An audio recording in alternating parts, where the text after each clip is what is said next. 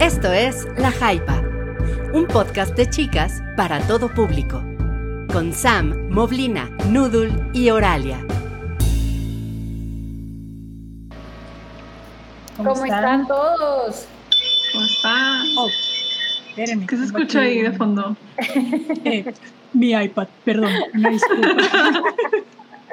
Para chismear en los comments, Noodle, claro que Para sí. chismearlos, es, es que es un monitoreo. Ustedes ya saben, uno que tiene que Está estar todo. pendiente. con- tiene que estar con el ojo al mar y mar. Un, el- un ojo en el mar y el otro en el mar y en el sol. O sea, marisol, no el marisol, perdón.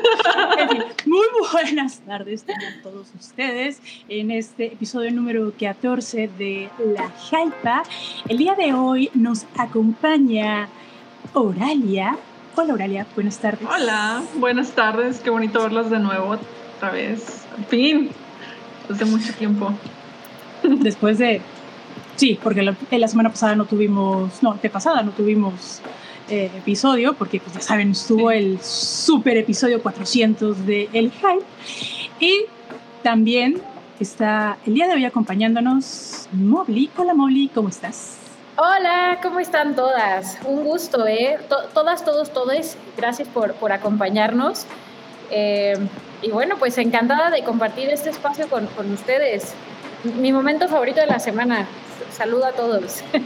La verdad que sí. salud salud y bueno el día de hoy eh, pues todo parece indicar que al ratito nuestra super patrona porque ya están ya vi en los comentarios que está- están preguntando por ella eh, Sam tuvo un inconveniente pero esperemos lo más probable que se incorpore en la segunda parte de este programa llamado el la hypa, perdón, ya, perdón, es que llevo como tres semanas que no estoy aquí, perdón, eh, cuestiones de, de producción, en fin.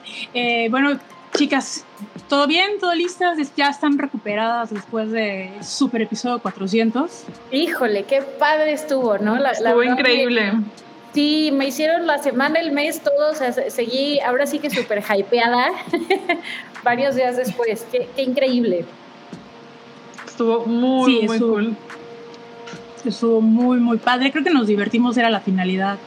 eh, después del, del evento, estuvo muy reñido la competencia entre los equipos. Espero que los equipos se, se queden para otro próximo juego. Creo que de- debemos de ver la re- debemos de solicitar la revancha. ¿eh? Yo- Sí. Deberían de solicitar ustedes la revancha.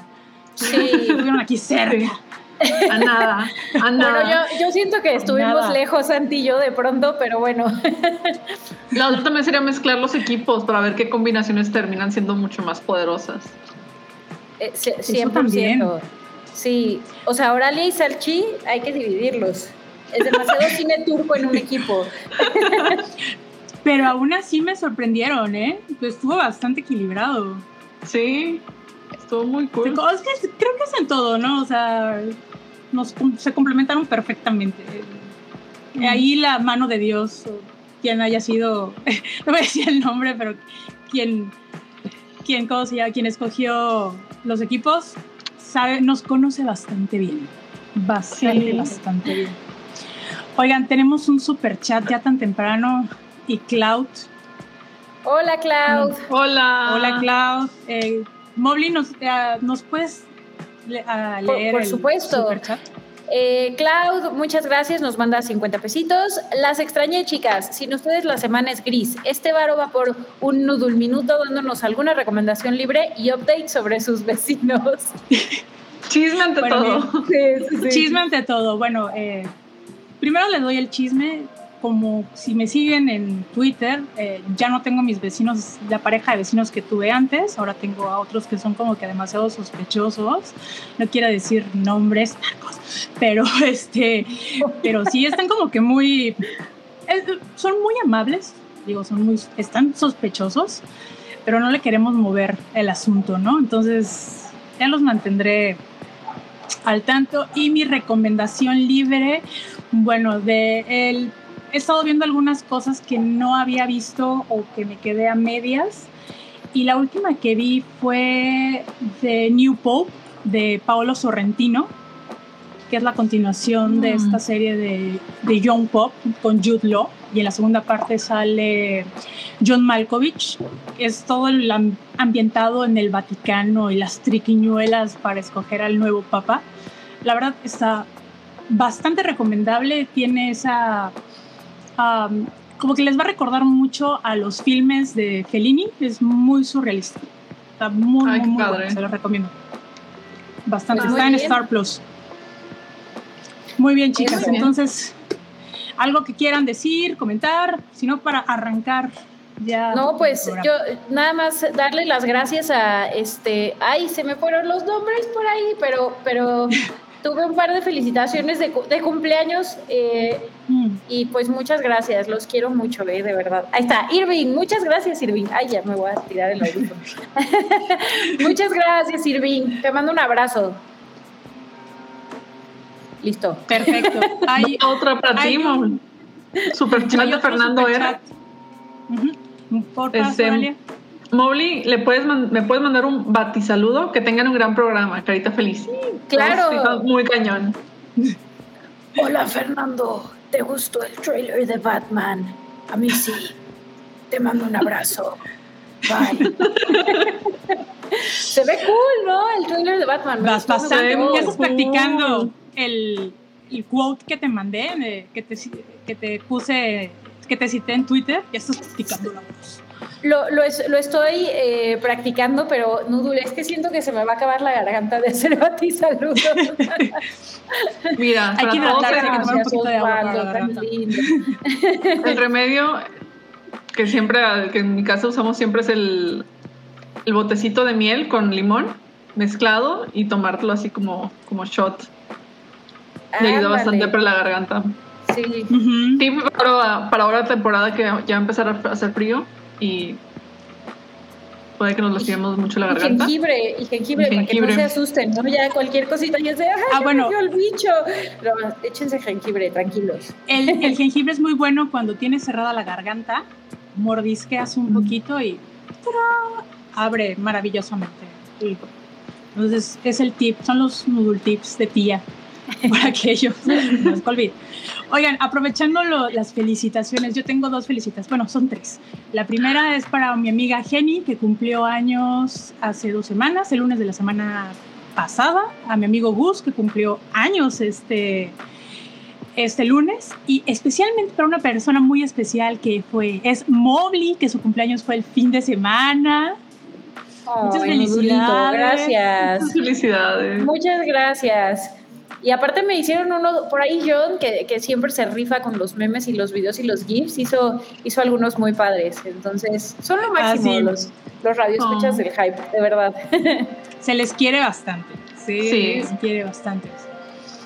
Y bueno, ¿qué les parece que ya arranquemos el programa, chicas?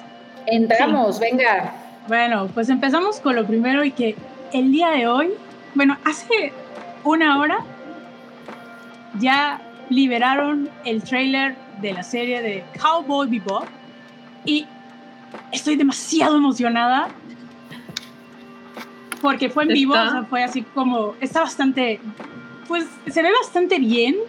Ahorita eh, incluso la semana pasada ya pueden ver Cowboy Bebop en Netflix. No está el doblaje original, pero eh, yo ya hice un par de tweets sobre eso. Hay tres, hay tres doblajes. El de el que conocemos, el original, uno que hicieron para Funimation y el tercero es el de Netflix. Sé que hubo fue por correcciones eh, del dobla, de la traducción, eh, pero está bastante decente, lo estoy viendo en español y pues estoy muy ansiosa de ver la, la, nueva, la nueva serie. No sé, ¿ustedes vieron la, el anime? Uy, yo sí, pero ya hace, hace varios años. Lo vi hace como 15 años y recién lo, ahora que lo subieron a Netflix lo estamos retomando. Porque también nunca lo, terminé de ver, me quedé como a la mitad. Saludos porque me tumbaron la, la, página donde lo veía y... Pues sí. Pues sí, Yo, yo también tengo, tengo eh, varios recuerdos de Cowboy Bebop. La verdad, de, los animes que, que, he visto, no diría que, que es mi favorito. Eh, aunque sé que tiene una base de seguidores muy, muy establecida, ¿no? O sea, los fans, es como de culto, o sea, los fans de Cowboy Bebop la aman muchísimo, entonces creo que es un gran reto porque, o sea, luego, por ejemplo, esos, eh, pues digamos, esos eh, animes que, que, tienen un fandom tan from hell como One, no, bueno, One Piece, pero iba a mencionar Death Note, la verdad es que em, pues las expectativas de los fans son muy altas. Entonces, yo creería que, que, va, a ser, o sea, va a ser eso de que o los fans lo, la van a amar o la van a odiar. No va a haber punto medio. Ah, está pues con madre. Que sí, o sea, es que tiene, tiene sus pros y sus contras, ¿no? los que son. I was dreaming. Producción. Producción anda aquí muy, muy desatado producción con los audios. eh, nos, pidieron perdón. Eh, yo también siento esa parte, como por ejemplo, tenemos un mensaje de Mario César Lerma Agüeta. Dice, es que yo no sé, se ve medio pirata, piraña el trailer. Pues sí, pero también creo que debemos de darle un poquito, pues, eh, la oportunidad, ¿no? Y también de ser un poquito más abiertos a lo que nos ofrecen. Yo entiendo, hay fans acérrimos de la serie, del anime, de, la serie, de, de cualquier cosa de lo que ustedes quieran. Y son demasiado exigentes, eh, y, o somos demasiado exigentes a la hora de que hay un live action.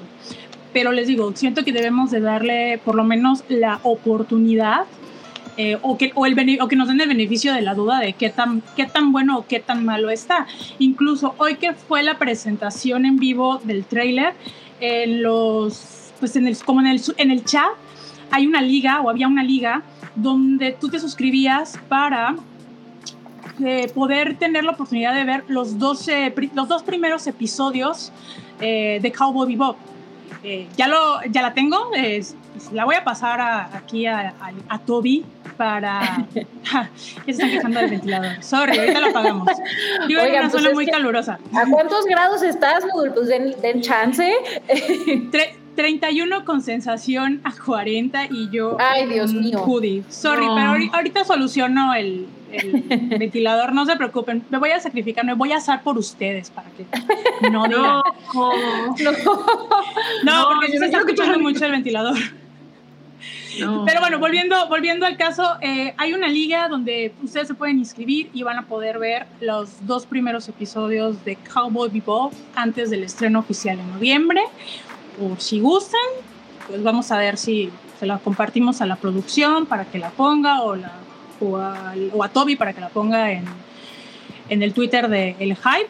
Yo estoy muy emocionada, la verdad, ahorita que he estado viendo la, la serie y, y, ahorita que vi el trailer, pues estoy muy ahí, ¿no? La verdad, tal vez porque los personajes eh, eh, no van a estar igual, pero bueno, yo también ya me quejé y ya hablé y pero yo estoy un poquito abierta. Voy a darle, voy a darle el beneficio de la No, y sale un Corgi, sale Ain, entonces eso ya tiene puntos. Sí. se ve adorable. Se ve adorable y todo el mundo se queja. Es que ¿dónde está Ed? Obvio, el hacker eh, queer, que no sabemos si es él, ella, ella, no sé. Todo el mundo ama el binomio Ed Ain, pero todo apunta de que va a salir en la segunda parte de la serie, o sea, la segunda temporada, entonces, o, el, o puede ser que al final, si van a estar muy acorde al, a la, al anime, puede ser que salga casi en los episodios, en los episodios finales de la primera temporada. Así que vamos, vamos a ver qué onda. Yo, bueno, pues ojalá que esto tenga la oportunidad de que reediten el vinilo con la música mm. de esta serie. Estaría increíble y que bajara de que son dos mil pesos que está en. Estaba más barato. Cuando, estaba más barato. Yo lo, hubo un punto, perdón, Noelia, hubo un punto en, perdón que te interrumpa porque luego se quejan de que ando interrumpiendo a la gente. Eh, no, no, no, ya, ya lo conozco. Ni modo. y que lo sopo, lo soporte y que lo soporte. Y que lo, eh, y la queso. Y la queso, exactamente. Gracias por la, corrección. Eh, sí, hubo una, hubo una, pues estaba como en mil pesos y lo comenté en, creo que fue en el Hype, y un afortunado hyperita compró el, compró el disco en vinilo y me, me lo, me lo enseñó, me mandó fotos y yo, ay, ya me lo ganaron. Pero me da mucho gusto. La queda en familia.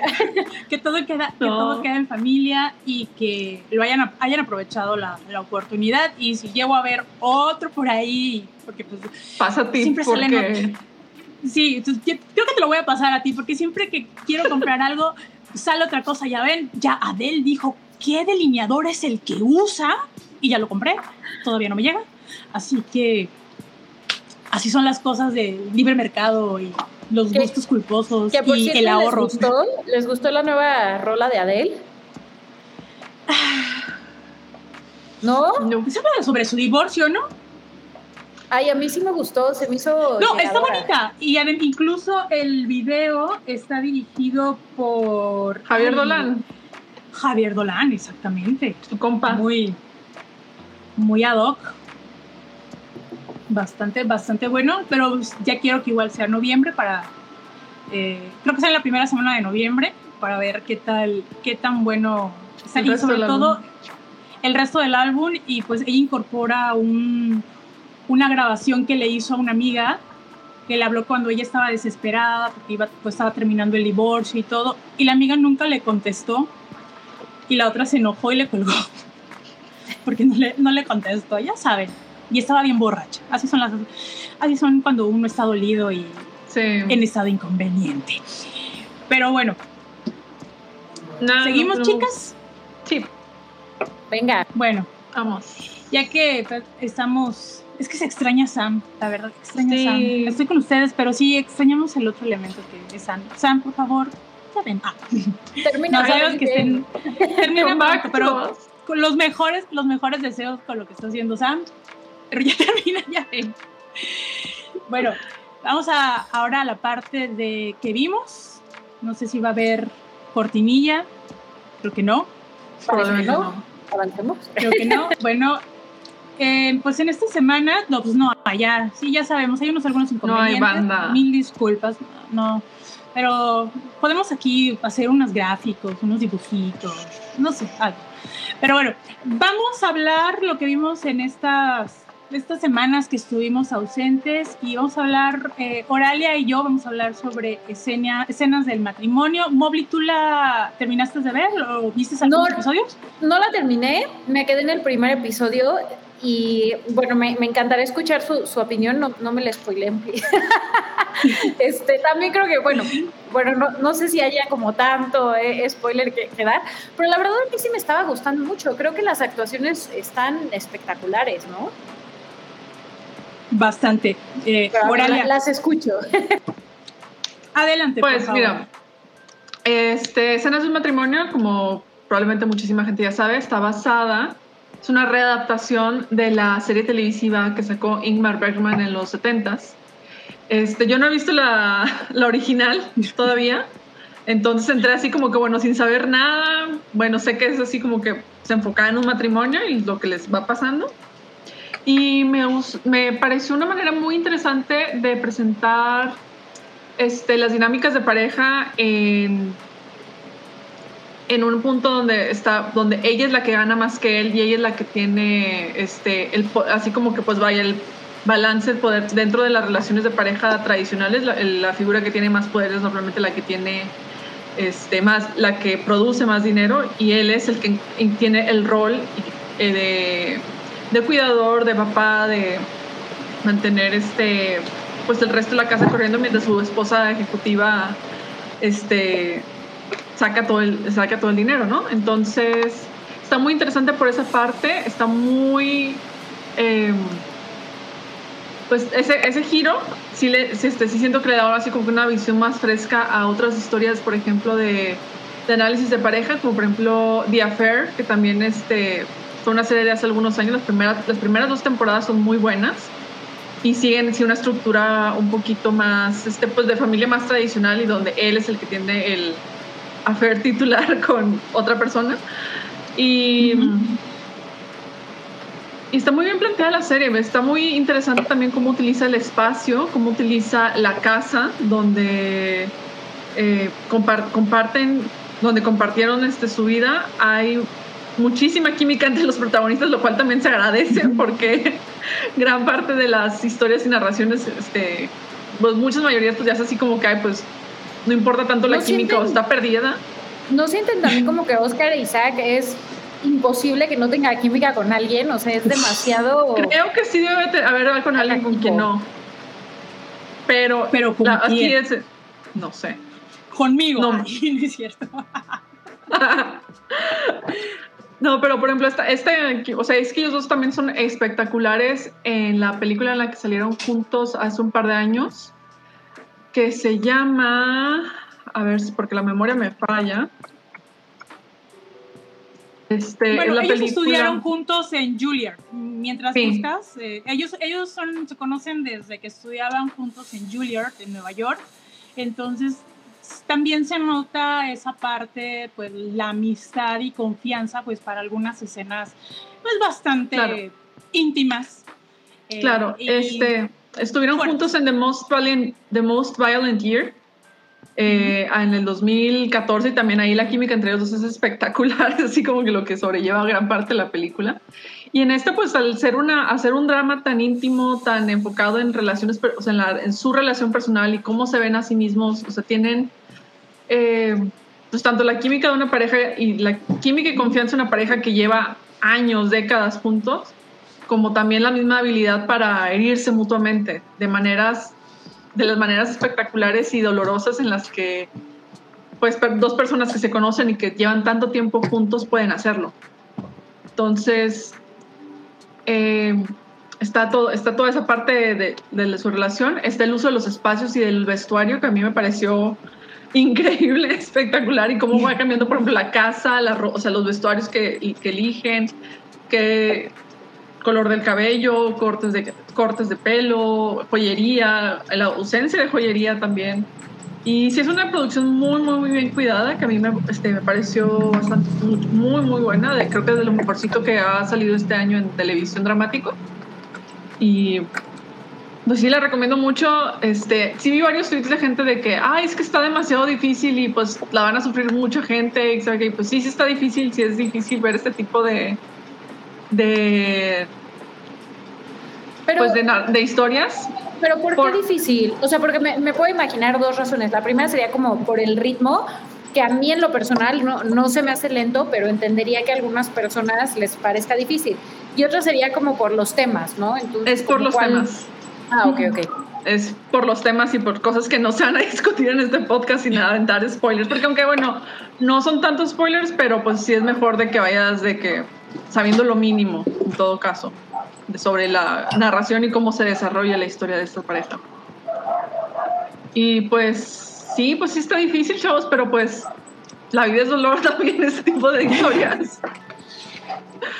también es importante, también es importante, también es este bueno y muy este muy interesante pues este exponerte a otro tipo de narraciones que no necesariamente tengan finales felices o que no necesariamente tengan este, sean o sea, fáciles de digerir. O sea, hay que también retarnos a ver otro tipo de, de entretenimiento.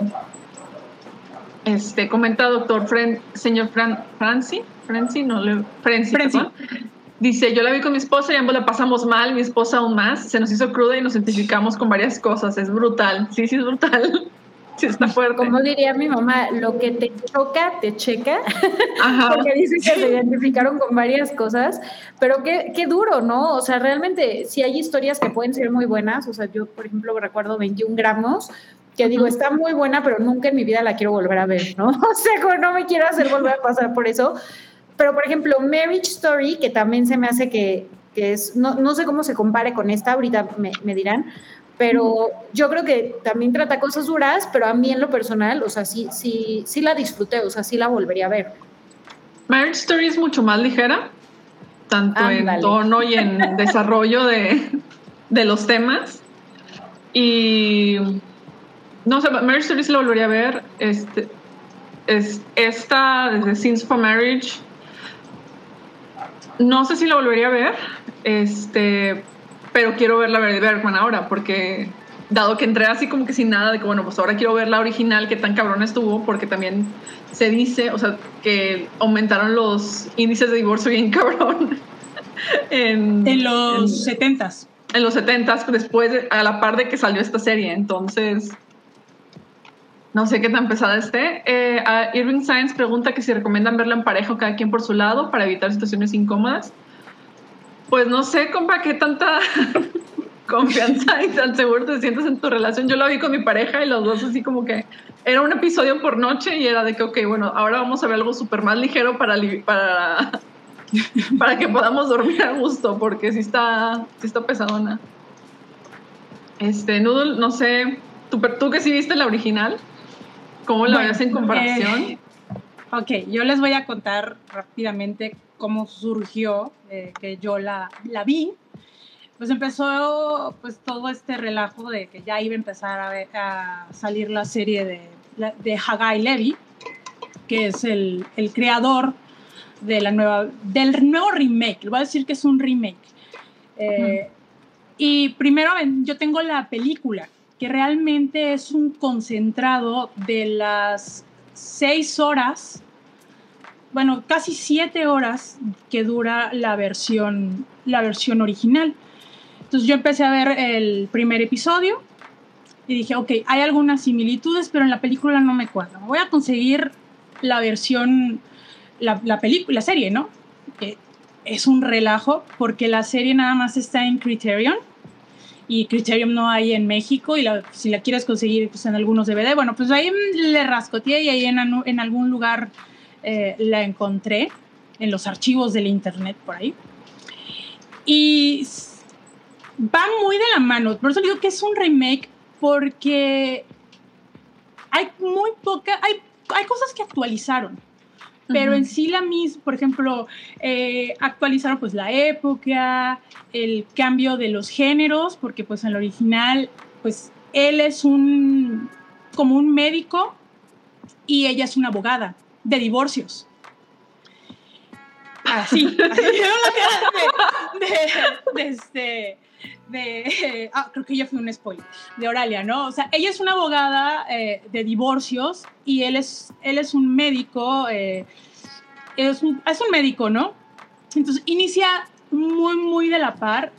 Eh, casi los, lo que viene siendo los escenarios, el diseño de producción es una rendición a la obra original, la paleta de colores, la posición en que pusieron los muebles, todo es, si no idéntico, es, es muy parecido.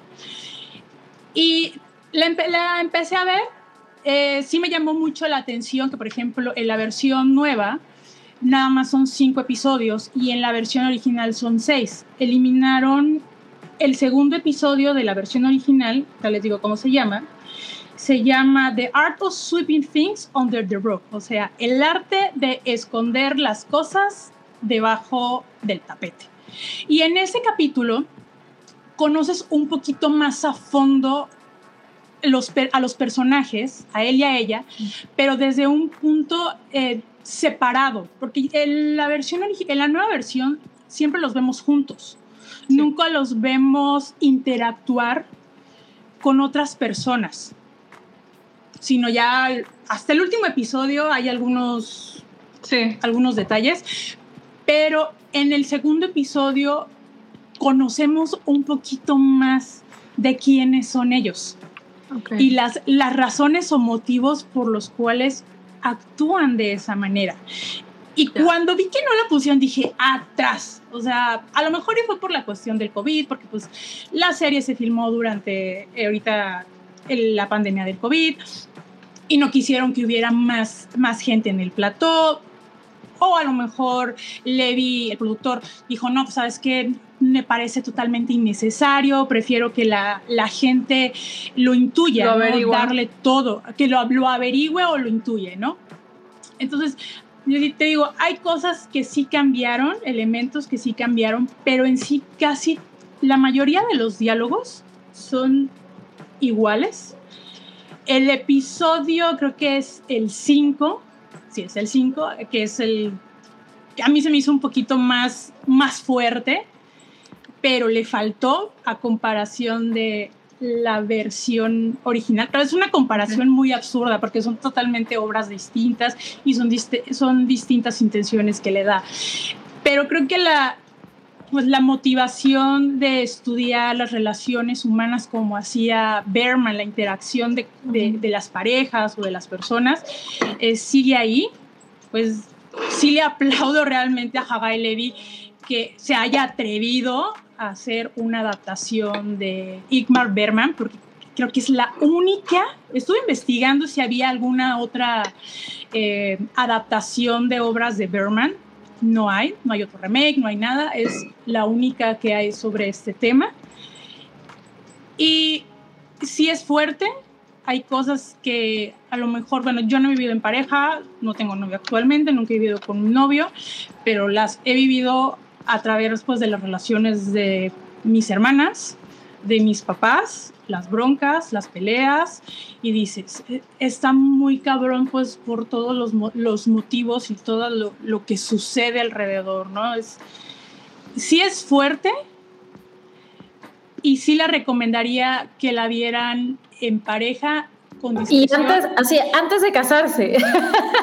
y, exactamente, antes de casarse, y creo que al verla es como que terminar el episodio y sentarse a hablar y analizar también las actitudes o las acciones que tengan en la pareja, ¿me entiendes? No sé si me doy, me doy a entender, creo que sí es. Sí.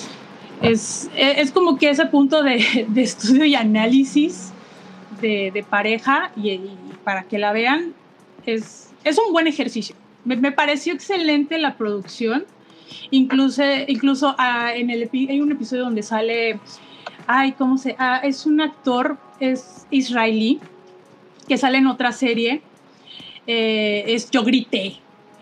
es una, este, se me ocurre ahorita el nombre del, la, de la serie, sobre una familia de judíos ortodoxos. Está en Netflix la, la serie, es el, bueno, ya es que, es, que no les queremos spoilerear mucho la, la trama para que ustedes la vean. Y pues si la van a ver, véanla totalmente ah, es el, muy abierta. El esposo de Unorthodox, ¿no?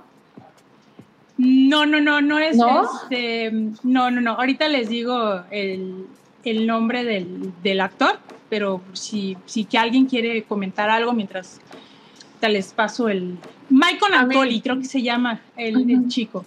No, y en el, en el último episodio sale esta, la fabulosa Toba Fel, que es la mamá, que sale como la mamá en Crazy Ex Girlfriend. Donde la vi fue de que, no manches, así. También así de, o sea, en rol de mamá, este, tradicionalista y increíble. O sea, ese, ese pequeño cameo para mí fue de que, wow, esto es otro está increíble que, la hayan, que haya salido ella.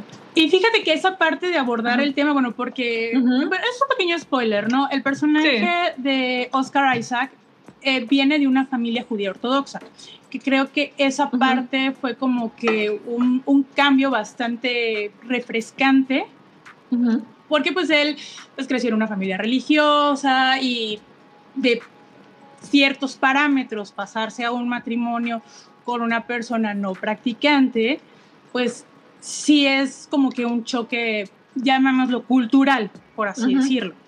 Sí. Son diferentes eh, usos y costumbres de una, en una relación. Claro. Está. Órale, pues sí, sí, la quiero acabar de ver, eh, la neta, porque se escucha muy densa, pero creo que eh, no, es que sí está o sea, por lo que dicen, te cala, ¿no? pues es que, digo, al final de cuentas, una relación de pareja a largo plazo, pues es una serie de compromisos y de ir construyendo una, un presente y un futuro con otra persona. Entonces, eh, sí, la comunicación es súper importante y muy y clave y tiene que, pues al final de cuentas, pues son, o sea, también por más que tengas una relación saludable, pues van a haber conflictos. Porque los seres humanos todos somos imperfectos, todos tenemos infinidad de red flags, como está de moda decir ahorita.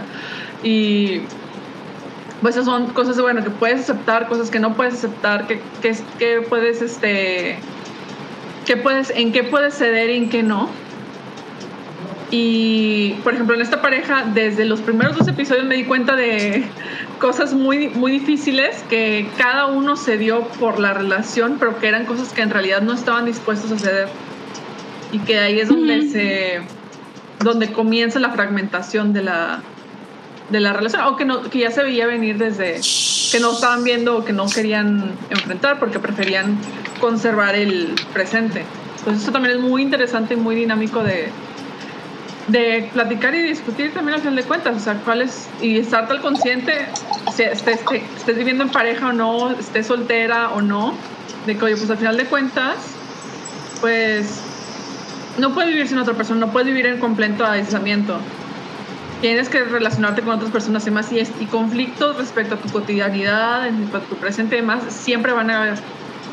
El punto es pues, vas, pues al final de cuentas, pues negociar, este, no me gusta negociar porque suena muy de que business, de negocio, de, sí. de negocio, business, suena muy, suena muy, a Shark Tank, pero es quisiera decir como llegar a acuerdos, llegar a acuerdos, exactamente, llegar a acuerdos y llegar a cosas de que bueno, pues estas cosas sí están permitidas, este tipo de cosas no. Oye, pues vamos a pasar, no sé, por ejemplo, Navidad con tus papás, Año Nuevo lo pasamos con los míos. O si vamos a, vamos a ver cómo nos repartimos las tareas del, del, del hogar, del, al final de cuentas. O sea, y son muchas cosas pues, que se plantean y que retoman. Este, que retoman esta serie, que retoman esta serie, al final de cuentas. Que retoma este, el enfoque dentro de lo cotidiano y dentro de lo que pasa dentro de una eh, pareja eh, y, lo cómo, y cómo se expande hasta cierto punto con su, sus relaciones con su, con su hija. Y creo que, creo que diste en el cable, en el cable, en el clavo ahorita, de, de, que ceden cosas que no están dispuestos ellos a dar, ¿no? Uh -huh. y, y, al final sí, o sea, si haces eso, pues ya, como que no, te quedas ahí con el resentimiento, ¿no? Y, es muy poco sano, o sea, no, mejor ser honestos desde el inicio ya. Pues sí, pero hay unas cosas, es que hay unas cosas que pues sí, sí pudiera ceder y otras cosas que no. Y pues son este, ir y venir de lo, de lo cotidiano, porque dices, ah, no, pues esto lo dejo pasar, probablemente, pero luego después se vienen acumulando con montones de cosas y termina siendo un problema completamente diferente. Y, y pues sí está muy interesante cómo, cómo se plantea todo dentro de la, de la serie y cómo se va desarrollando poco a poco y cómo lo, lo vas viendo no solo en sus diálogos, sino también en los en la decoración, en la ropa, en la misma este, diseño de producción, cómo se va reflejando cada eso, cada eso dentro de la pareja. Uh -huh. Eso lo que mencionas de la ropa sí es muy, muy notorio. Súper preciso. Porque vas viendo la evolución, por ejemplo, de ella, de ser esta mujer eh, se presenta como que un poquito más sumisa, eh, a pesar de tener un puestazo, es como que muy quietly, por así decirlo, uh -huh. muy callada, muy, muy discreta. Sí. Y vemos eh, cuando sucede todo lo que tiene que suceder, vemos la evolución en su ropa de, de la liberación, de, por así decirlo, de que ella se siente con ese yugo de un matrimonio y no se siente libre y quiere vivir su vida. Entonces, no, no, no. Y, y sí chequeé algunas etiquetas y son de Dios. Entonces, uff, aquí andábamos. Y creo que tiene un patrocinio con ahí con Dior, entonces de ahí sí. no sale. Sí. Pues con esos patrocinios, pues Buena sí, ya, ya quisiéramos. que nos patrocinen en la hype que Dior, no, ¿no? Que nos Dior. Yo preferiría un patrocinio de esta marca Valenciaga. Uh, aquí todo, te, que todo, oh, sí, todo, todo, no, pues, todo Valenciaga. Lo que sé es bueno, ya ese nivel. Digo, ya si estamos, ya si estamos de que manifestando a esos niveles, pues, ¿por qué no apuntar hasta donde? Totalmente, totalmente. Hay que manifestar. Valenciaga, patrocina. Valenciaga, Valenciaga. Muy bien. ¿Les parece si continuamos con el siguiente tema? Que... Adelante, hazme los honores, por favor. Oh, ok, déjame. Ay, Sí, es eh, Morning Show. Ok, que vamos a. Eh, y bueno, si, si no, no, sé, ¿ya, ¿ya la vieron Noralia y Nudul ustedes? Seguro si no. Mm, no, no la he visto. Te la, la tengo en cueque. Literal, la tengo en cueque. A ver si, las, si las convenzo ahorita. Entonces, bueno, eh, The Morning Show es una serie de Apple TV. Eh, ahorita está en su segunda temporada, va más o menos como a la mitad. Eh, y bueno, la primera temporada fue un gran hit y para contarles un poco de, de qué se trata por si no, no la han topado, eh, habla acerca como de lo que sería eh, Good Morning America o algo así del estilo, ¿no? O sea, como el noticiero más popular de, Estados Unidos, eh, matutino, con el que todo el mundo se, despierta, que lo ven, que, o sea, son las caras como familiares, que literal, este, pues convives con ellas en, tu casa este, to, todos los días, ¿no? Porque es lo que pones en, las mañanas, ¿no? Eh, y entonces, en la primera temporada sale un caso de, de, bueno, una denuncia de acoso sexual contra uno de los hosts principales, ¿no? Que, que, pues en este caso es interpretado por Steve Carell y se llama Mitch. Eh, en la primera temporada es una dupla, eh, o sea, la, la, dupla de los conductores es eh, interpretada por Steve Carell, como les dije, y por Jennifer Aniston. Y después de eso, bueno, pues ya llega este personaje que es el de Reese Witherspoon, que es como una periodista de una ciudad mucho más pequeña, pero ellos están en Nueva York, eh, que tiene, digamos, como todas las ganas, todo el hambre, no tiene filtros, este, tiene como esta eh, capacidad de, de, de enfrentar y, no, no está, digámoslo, viciada, ¿no? Por, por lo que podría ser las, las grandes ligas de, de, bueno, uno podría decir que de cualquier cosa, ¿no? Pero en este caso de, el, los medios de, comunicación, de los noticieros, y, y bueno, pues este, ya, ya sabemos eh, muchas de las denuncias que, que, existieron, ¿no? Entonces, digamos que la primera temporada es en el marco del Me Too, ¿no? Eh, y ya para la segunda temporada es un poco lo que sucedió, ¿no? De, después de todo este caso de acoso, cómo, cómo es que el personaje de Mitch empieza a vivir con sus acciones, el de Jennifer Aniston se convierte como en este ícono ¿no? de, del feminismo y del empoderamiento de la mujer y cómo ella vive con, eso, mientras que tiene pues esta enorme culpa por de alguna forma haber estado, eh, pues, pues, no, no diría como 100% consciente, pero como al tanto ¿no? de las agresiones que se vivían en, en, el estudio de, de producción y, y, principalmente por, por el agresor eh, que, era Mitch. ¿no? Eh, yo creo que per personalmente me, parece que la serie es muy relevante de, de, del año, o sea, la, primera temporada es increíblemente relevante para lo que vivimos, pero además es muy entretenida, o sea, la, la, verdad es que eh, la narrativa es muy buena, eh, los diálogos son padrísimos, la, dirección está fenomenal, sale, sale este cuate que... Eh, no recuerdo su nombre, ahorita se los busco, pero, pero que es el, el de Big Fish, el, el que sale de, de Big Fish en, de, del hijo un papelazo de, digamos, este como eh, em, eh, empresario dentro de los medios de comunicación que sabe el valor de el entretenimiento y las crisis y lo que eso significa y cómo eh, pues un poco va empujando a, todos los que están en su equipo para que den ese espectáculo que se espera, y lo digo entre comillas, de los medios de comunicación, ¿no? Porque por supuesto no debería ser el caso.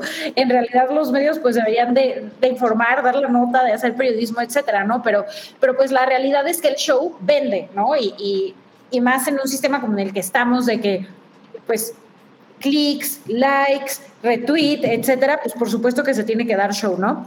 Eh, entonces, me, me, parece la verdad que es bien relevante y además, o sea, tiene eh, los papelazos de Jennifer Aniston y de Reese Witherspoon. De hecho, Jennifer Aniston en la primera temporada ya se llevó, si no mal recuerdo, el Emmy.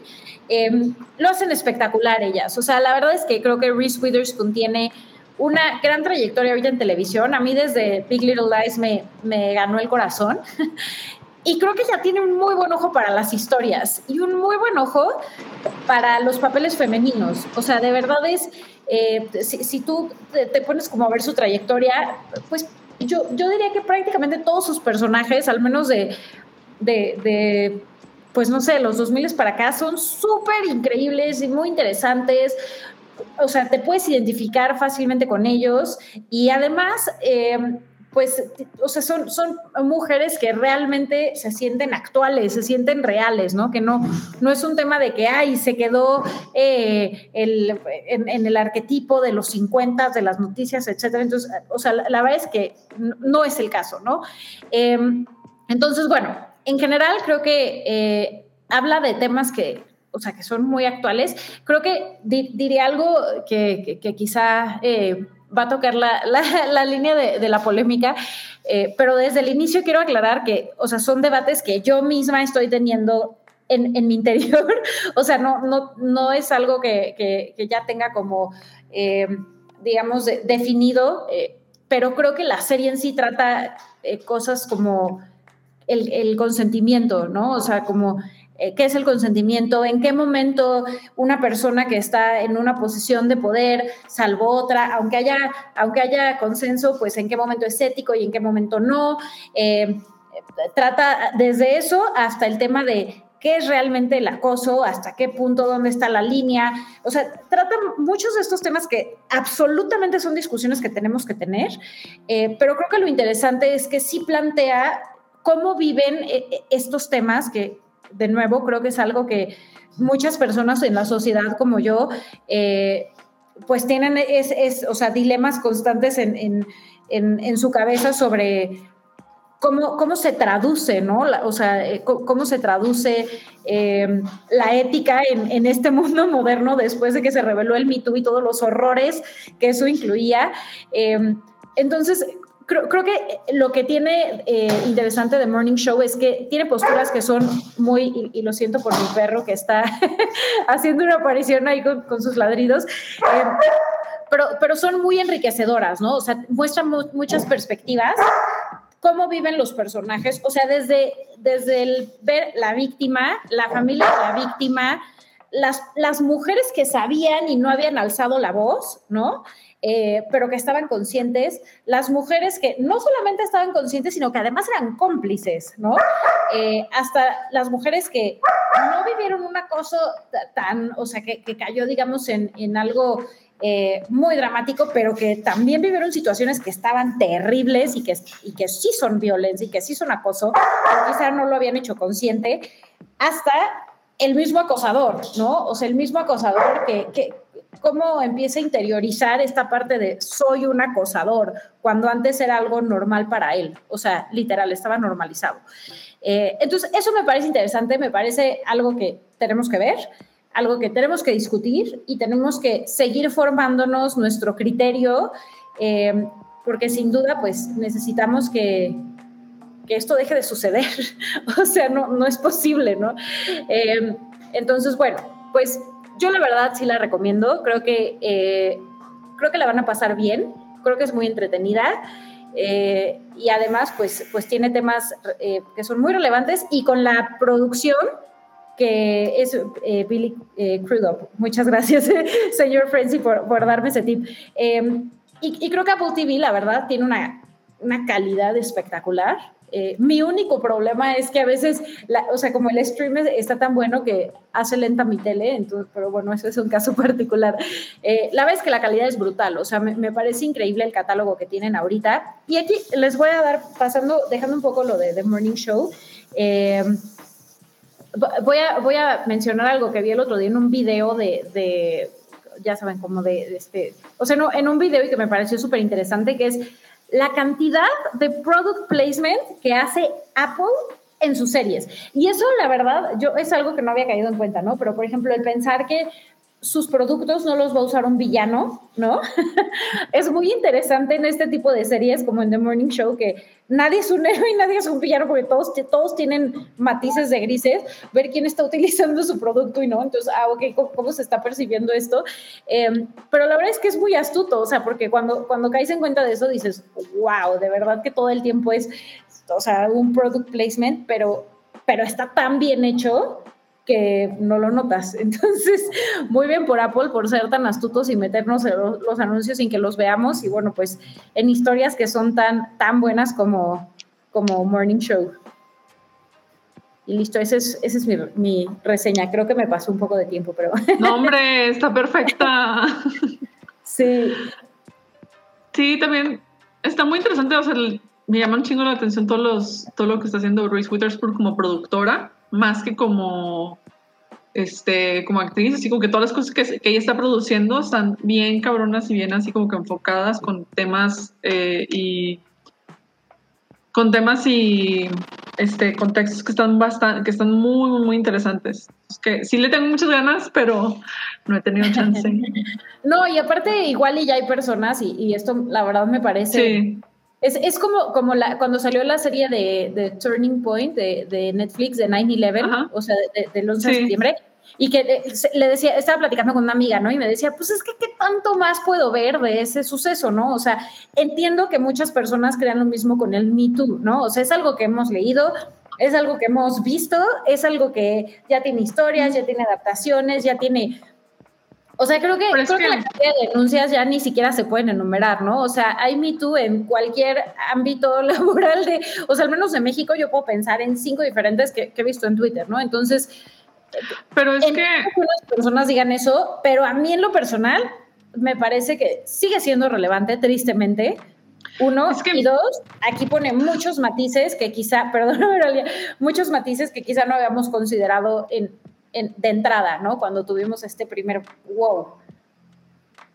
Sí, no, es que, por ejemplo, con 911 y todas las películas y series sobre guerras y demás te lo repiten es el cansancio por un lado, por, así como que pues para hacer memoria y todo. Pero por ejemplo, Me Too sigue siendo, o sea, 9-11 del ataque a Estados Unidos fue hace 20 años, este año. Me Too fue 2016. Sí, claro, fue claro es súper reciente todavía, o sea, y todavía no terminamos de procesar la cantidad de cosas espantosas que nos que permitíamos y que dejábamos y que considerábamos normal en ese momento. O sea, también hay cosas y cosas que son tan sutiles que no te das cuenta hasta ya después de que estás fuera del, del medio y que dices de que, ah, la madre, es que estaba en un, en un ambiente que no estaba chido para este tipo de cosas. O que, oye, pues, o que te, te, enteras de cosas y dices de que, güey, estuvo súper cerca, o sea, de que lo sientes así, de que todo porque es porque está precisamente súper normalizado, apenas está, o sea, apenas todavía, aunque diga, aunque diga gente que, ay, es que harto el tema, pues es que no es cartó, es que son cosas que tenemos que discutir a fondo y ver cómo cambiamos la cultura, la, la forma en la que nos relacionamos para que no vuelva a pasar. Sí, sabes que creo que lo dijiste súper bien, porque estamos procesando. Así me siento yo, ahorita que decía que tengo muchos debates internos, así me siento, como procesando todo lo que pasó, ¿no? Y son cosas, y es que también son temas y cosas muy complejas y muchas cosas que damos y que tomamos este, como normalizadas. Por ejemplo, no sé si ya se, este, no me acuerdo si ya se habló o no en el hype de The Last Duel, pero algo que me parece fabuloso de esa película es que te presenta el punto de vista de ella y tiene, ella tiene diálogos con otros personajes que le dicen, pues es que tú te lo estabas buscando, es que tú esto, es que tú lo otro. Y la persona y un personaje clave es el que le dice, es la única persona que le cree a ella, pero le dice, pero es que esto es lo, es lo, es lo que es. O sea, no tiene... Es lo que es lo común, o sea, es lo, no, o sea, lo, lo que debiste haber hecho, pues es saberlo de que ignorado y sigue pasando. Y eso, estamos hablando de un caso este, real, o sea, porque está, por eso la película está basada en una novela que documenta este caso, que fue la última vez que hubo una, un duelo como para resolver un conflicto entre, entre intereses en Francia. Y lo ves, o sea, y lo ves y dices, pues que esta historia super, sigue siendo súper fresca porque este tipo de cosas siguen pasando. Está cañón. o sea, si acaso la única, la única, la gran diferencia ahora, pues es que las mujeres tenemos, somos sujeto y que, por ejemplo, si nos agraven a nosotras, pues es contra nosotras personalmente, no contra nuestro dueño, que sería papá o marido, que es la, que es el motivo por el cual el personaje de este Matt Damon decide actuar. Y pues sí, o sea, hasta el final de cuentas son temas que tenemos que seguir procesando, tenemos que seguir hablándolos, tenemos que seguir abordándolos de las maneras que sean, de las maneras que sean necesarias. en ficción, en no ficción, en, en la literatura, en, en la música también. Precisamente. Ah, perdón, perdón, termina. Precisamente porque necesitamos procesarlo, necesitamos cambiar de fondo ese tipo de prácticas, ese tipo de, de cosas, de que, oye, pues es que esto no está bien. es un cambio de perspectiva y de mentalidad muy fuerte, muy cabrona, que muchísima gente, pues, o sea, igual hay, hay muchas este, personas este, progresistas que así como que lo tienen claro o que están, o que están así como que, ah, bueno, y se tratan de adaptar lo más rápido posible, o sea, de que, ah, bueno, esto sí está bien, esto no, es así como que tratan de aplicarlo lo más posible para hacerlo la mente más seguro para, pues, para todas, todas. Pero pues también hay gente que no lo va a entender y que batalla muchísimo para entender por qué está mal ese tipo de cosas. Entonces, y como esas personas siguen teniendo este poder dentro de la cultura y dentro de la sociedad, pues van a seguir transmitiendo esa, esas ideas por generaciones. Entonces, sí es un cambio fuerte de fondo que se tiene que ir, seguir trabajando. Sí, y sabes que ahorita que, decías eso, me, me, llegó a la cabeza otra cosa que, que, de hecho es muy importante en la segunda temporada y que sería un poco lo, lo que le criticaría en el sentido de que los tiempos en la narrativa están raros, o sea, se sienten raros, como que de pronto no sé si estás acá, allá hace dos años, hace tal, porque hay un, digamos, un salto de tiempo de meses. Eh, y después nos muestran que en la segunda temporada va a salir lo de COVID, ¿no? Que, o sea, entonces es, es como, pues un, o sea, digamos un, un punto de quiebre, ¿no? En, en, la segunda temporada. Es, al principio, ¿eh? no crean que les estoy spoileando mucho, es literal el primer episodio. Pero creo que eso me lleva a algo muy relevante que va con lo que estabas diciendo, que es que si, si, nos acordamos aquí en México, el 8 de marzo fue eh, la Marcha de las Mujeres, y, o sea, del 2020, y fue un momento súper relevante donde todas estábamos, eh, todo, todas, todos, todos, o sea, yo, yo creo que afectó, o sea, impactó mucho, no afectó, impactó mucho en general a la sociedad el ver a tantas mujeres marchando. Eh, y de pronto llega COVID, entonces como que la conversación dejó de ser alrededor de eso y migró a, tenemos una pandemia, hay que guardarnos, ¿qué va a pasar? o sea, y entonces como que eh, es bien cierto lo que dices, ¿no? Nos faltó este tiempo como de asimilar Em, lo que se había alcanzado o, en el punto en el que estábamos a inicios de 2020, como que la conversación se, se, cuarteó.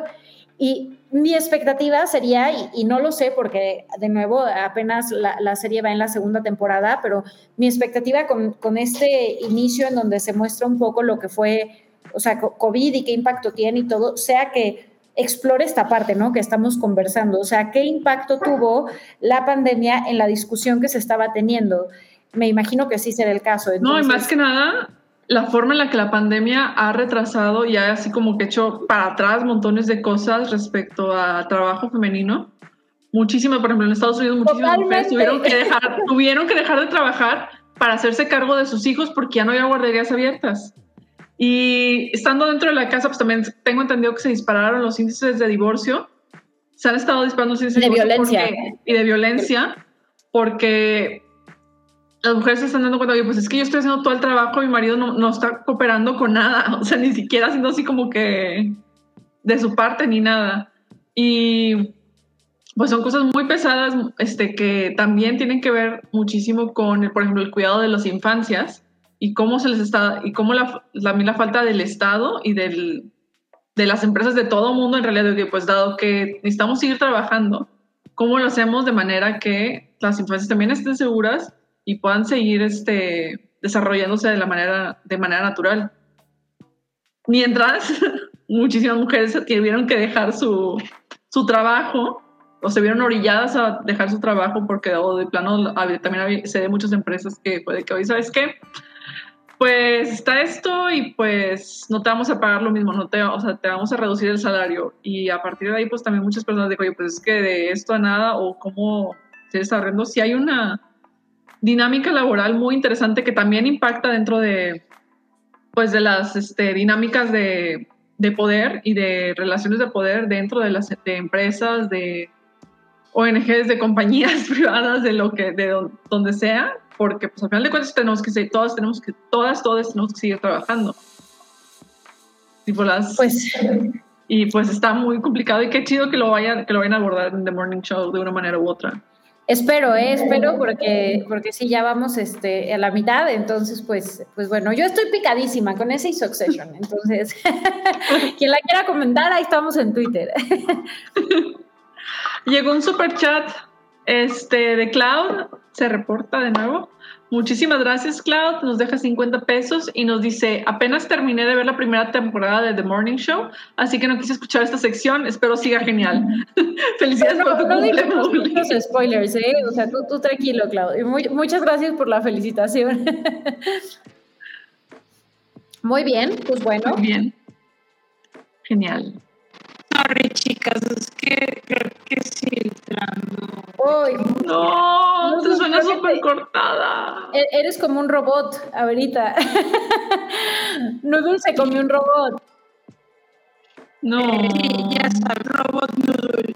Sigul adelante y obvio para no interrumpir el foco de la zona de Sí, yo creo que claro, sí. sí, sí, vamos a seguir. Sí, estás como poseída por un, por un robot. Sí, por Optimus Prime. Oh. Muy bien. Bueno, pues, pues es que ya lo que sigue sería la, lo que sigue ya es la chismecita.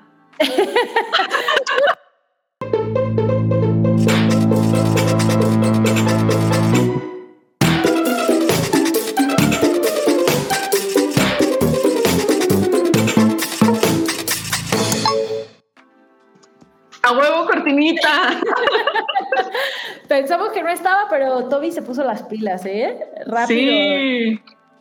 Está. Ay, qué padre, qué bonito verlo, sobre todo después de hablar de estos temas tan, tan sí, sórdidos. Caray. Sí, caray. Bueno, pues empecemos, Oralia. A ver. Ok, eh, pregunta Claudia Carlín, ¿tiene por qué la cortinilla de la chisma tiene perros? Eso ya lo habíamos, lo hemos comentado en otras sesiones, que es para justo levantarnos el ánimo después de hablar de cosas macabras, porque sí, o sea, algo que tiene, que nos caracteriza a nosotras aquí en la Hypa es que solemos agarrar temas este, difíciles y, que sí, y que sí de repente sí nos dan bajones bien fuertes, entonces hay que levantarlo con perritos de una u otra manera. Sí, y aparte están simpáticos, o sea, no hay una razón por la cual no deberíamos. Sí, aparte de perritos siempre, siempre levantan el ánimo a todos. Exactamente. Todos. No sé si Noodle ya está de vuelta. ¿Aparece ahí? ¿No sabemos? Eh, pues igual yo digo que sigamos y ya ahorita, ahorita llegan. Eh, entonces, bueno. Pues bueno, ¿vamos la a la primera nota? Échale, sí, sí, sí. Ok, la primera nota. Pues ahorita ya ven que todo el mundo está esperando la siguiente gran película de Marvel Universal, Marvel Cinematic Universe. Y pues todavía no se estrena y pues están haciendo todo, está toda la parte de trabajo publicitario, ruedas de prensa y demás. Y la primera es que soy Chao, ganadora, es, soy, no, Chloe Sao, perdón, perdón, se me se me perdón.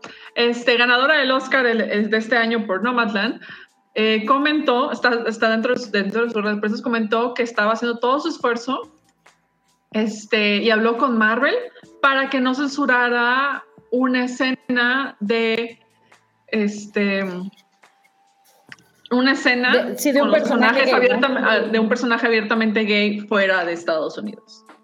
Esto porque eh, para que, por ejemplo, peguen las películas y se puedan proyectar en China este, y en otros y en muchos otros países de este de Medio Oriente eh, normalmente suelen pedir que no es que recórtame todo lo que tenga que ver con contenido gay. Por eso así de que están, por ejemplo, por eso también explica mucho, por ejemplo, de por qué Disney prefiere de que dejarlo así como que de fondo, de que ah, si parpadeas lo pierdes, pero ahí está.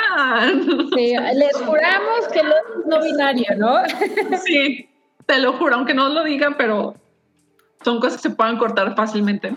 Y pues, este, Chao pues sí pidió así como que, oye, pues estaba haciendo así como que su luchita, pues para que Marvel no les corte parte de su película para esto. Sí. Pues, ah, mira, ya volvió Nudul. Hola, Nudul. ¿Ya me escucho bien? Perfecto. Ok. Perfectísima. ok. Llegaste justo a la chisma. Excelente. Excelente, excelente. Creo que era mi. eh, estaba yo en Safari, me cambié de explorador. Explorador, Ah. perdón. Entonces creo que ahora sí ya jala. Pero adelante, no quiero interrumpirlos. Sigamos. No, no, Ya, ya acabo- acabamos de terminar, acabamos de terminar de comentar que Chloe Zhao pidió que le pidió a Marvel que no cortara las escenas gay de, su- de Eternals. Uy, pero eso va a estar difícil en China. Porque en China Exactamente.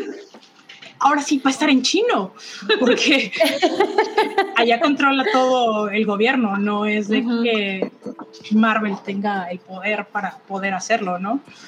Pero bien por ella, más vetada va a estar, más vetada va a estar la pobre mujer, pero no importa, y está haciendo su luchita y muy bien. También, también me encanta que se está peleando con los fans de Marvel, que, porque aparentemente se, se rumora y se liqueó este, que va a también tener la primera escena de relaciones sexuales en una película de Marvel ever. Entonces, Eso, eso lo veo más eh, polémico. este lado.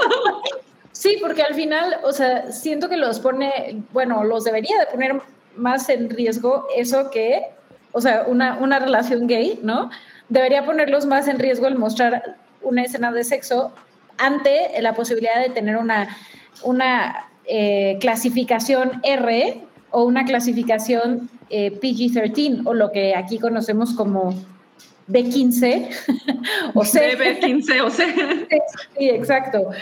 Eh, pero bueno, hay, también, a ver, hay formas de hacer las cosas. O sea, tampoco que no seamos ingenuos y creamos que el principal mercado de las películas de Marvel son niños.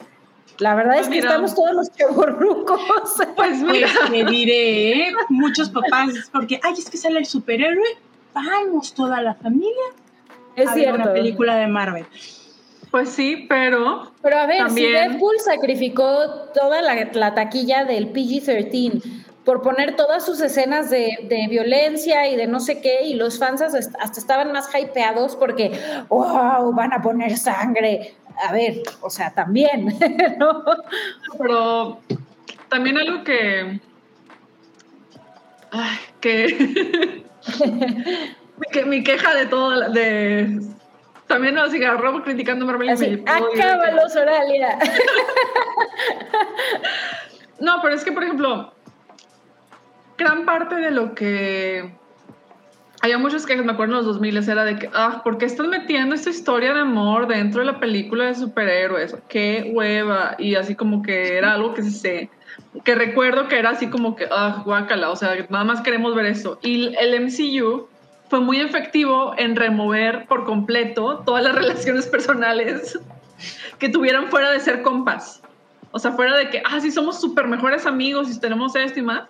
Pues las relaciones este, amorosas, que al final de cuentas son muy centrales dentro de la vida de, de todas. Quién sabe, De ¿eh? todo. porque, o sea, en- entiendo que igual y no son el centro, pero por ejemplo está eh, Capitán Es América que- con, con Peggy Pero, es que Carter. están, pero son suspiros, o sea, los podrías cortar y no afecta para nada la, la trama de la película.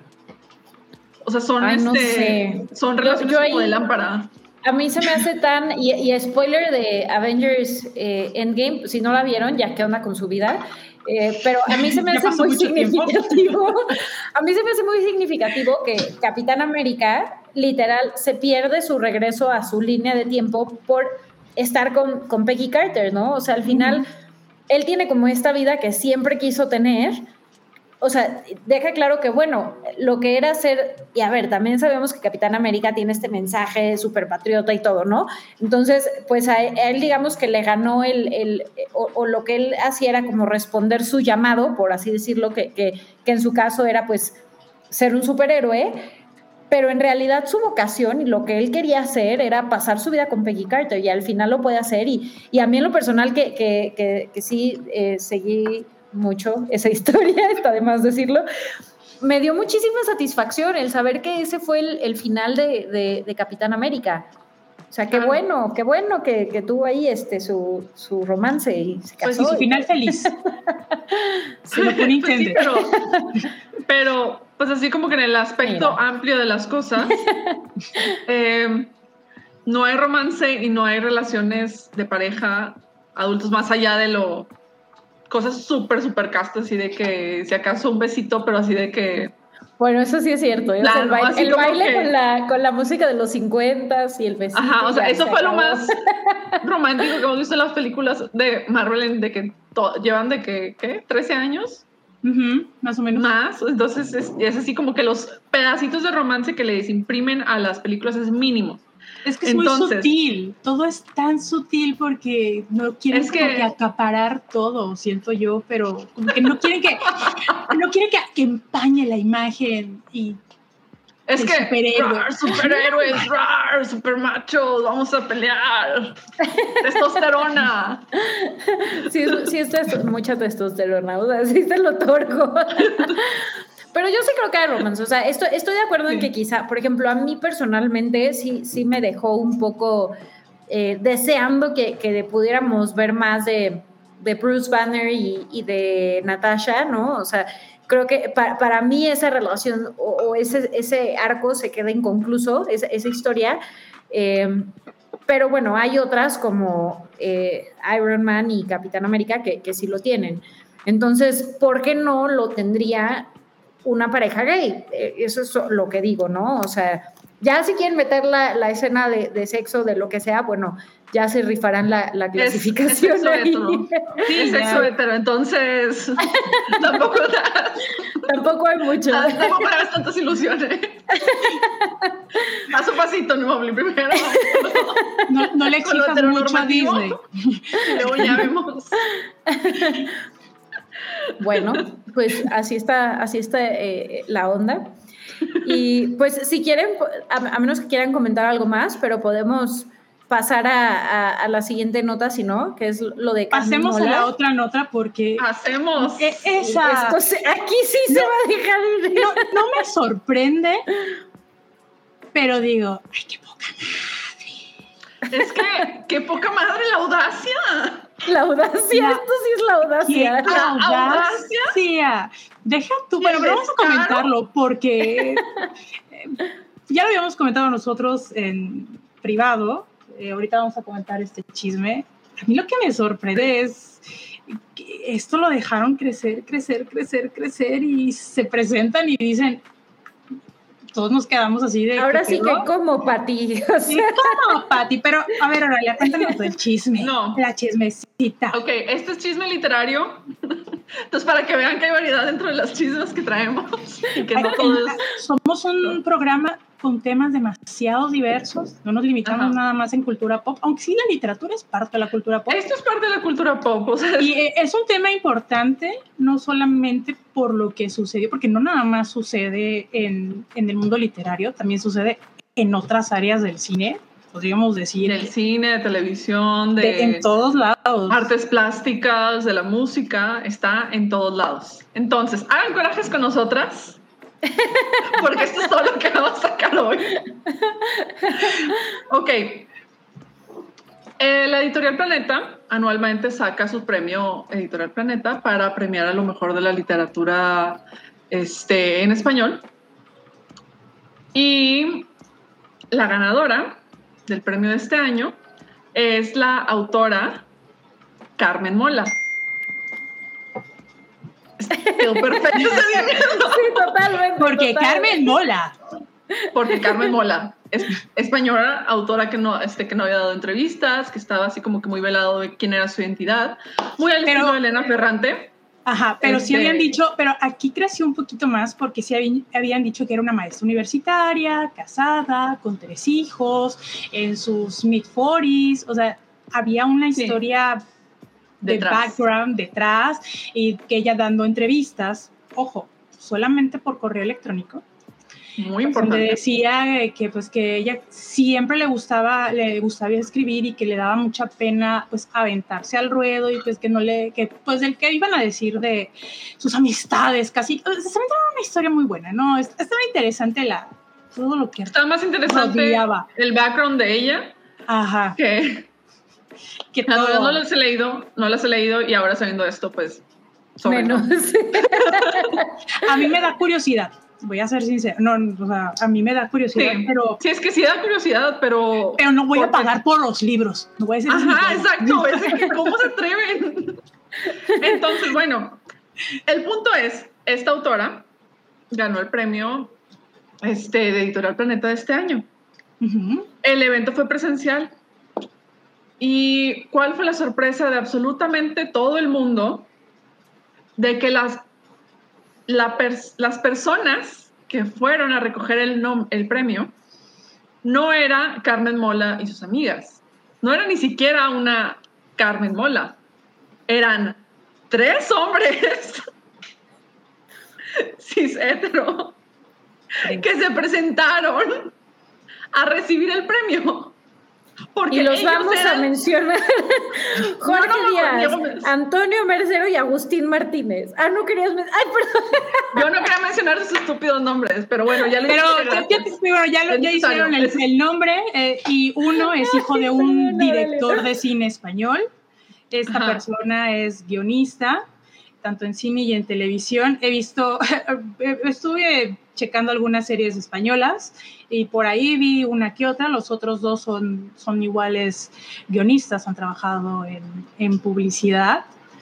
Y, ah, caray, esto, esto me suena como que va a haber Son- una película próximamente detrás de todo esto, ¿eh? voy a hacer muchos corajes porque, o sea, tres hombres que decidieron usar el seudónimo, usar como, entre los tres hacer los libros, por un lado, que, ok, está con madre eso de hacer novelas colaborativas, está muy chingón, está muy padre que se exploren diferentes tipos de autoría y que estés trabajando con otras personas. Yo ahorita, en este momento estoy trabajando con un grupo de chavas increíbles para tratar de hacer una novela gráfica y está muy padre toda la, toda la diversidad de opiniones y cómo puedes ir este, moldeando las historias a partir de eso de manera colaborativa. Qué chido, muy felicidades por ellos por querer hacerla, hacer novelas, exitazos este, de forma colaborativa. Pero el hecho de poner un seudónimo femenino sí es de que no tienes madre. O sea, ¿para qué? Su Es pinche que, madre. es que ese es el tema. Y por, por ahí vi que alguien puso algo de, de que J.K. Rowling ha- hacía, o sea, como que No, pero eso es No, muy diferente. Pero Exacto. es diferente con lo de J.K. Rowling. diferente. Eso es algo que exacto. históricamente.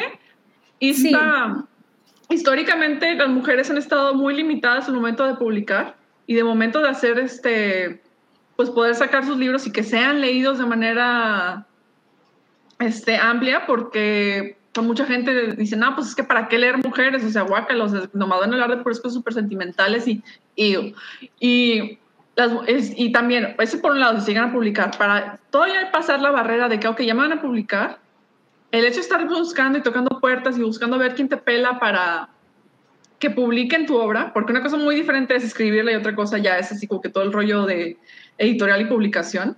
Entonces, cientos de mujeres se han cambiado el nombre para hacerlo ambiguo o de plano usan un nombre masculino para poder ser publicadas. De hecho, y que de hecho año- son sugeridas. Ajá. O sea, se lo sugieren a ellas de que, oye, Ajá. please cámbiate el nombre porque si no, y que, que fue el caso de J.K. Rowling, ¿no? O sea, le dijeron, si te pones Joan, nadie va a leer tu libro, entonces ponte el J.K. Rowling.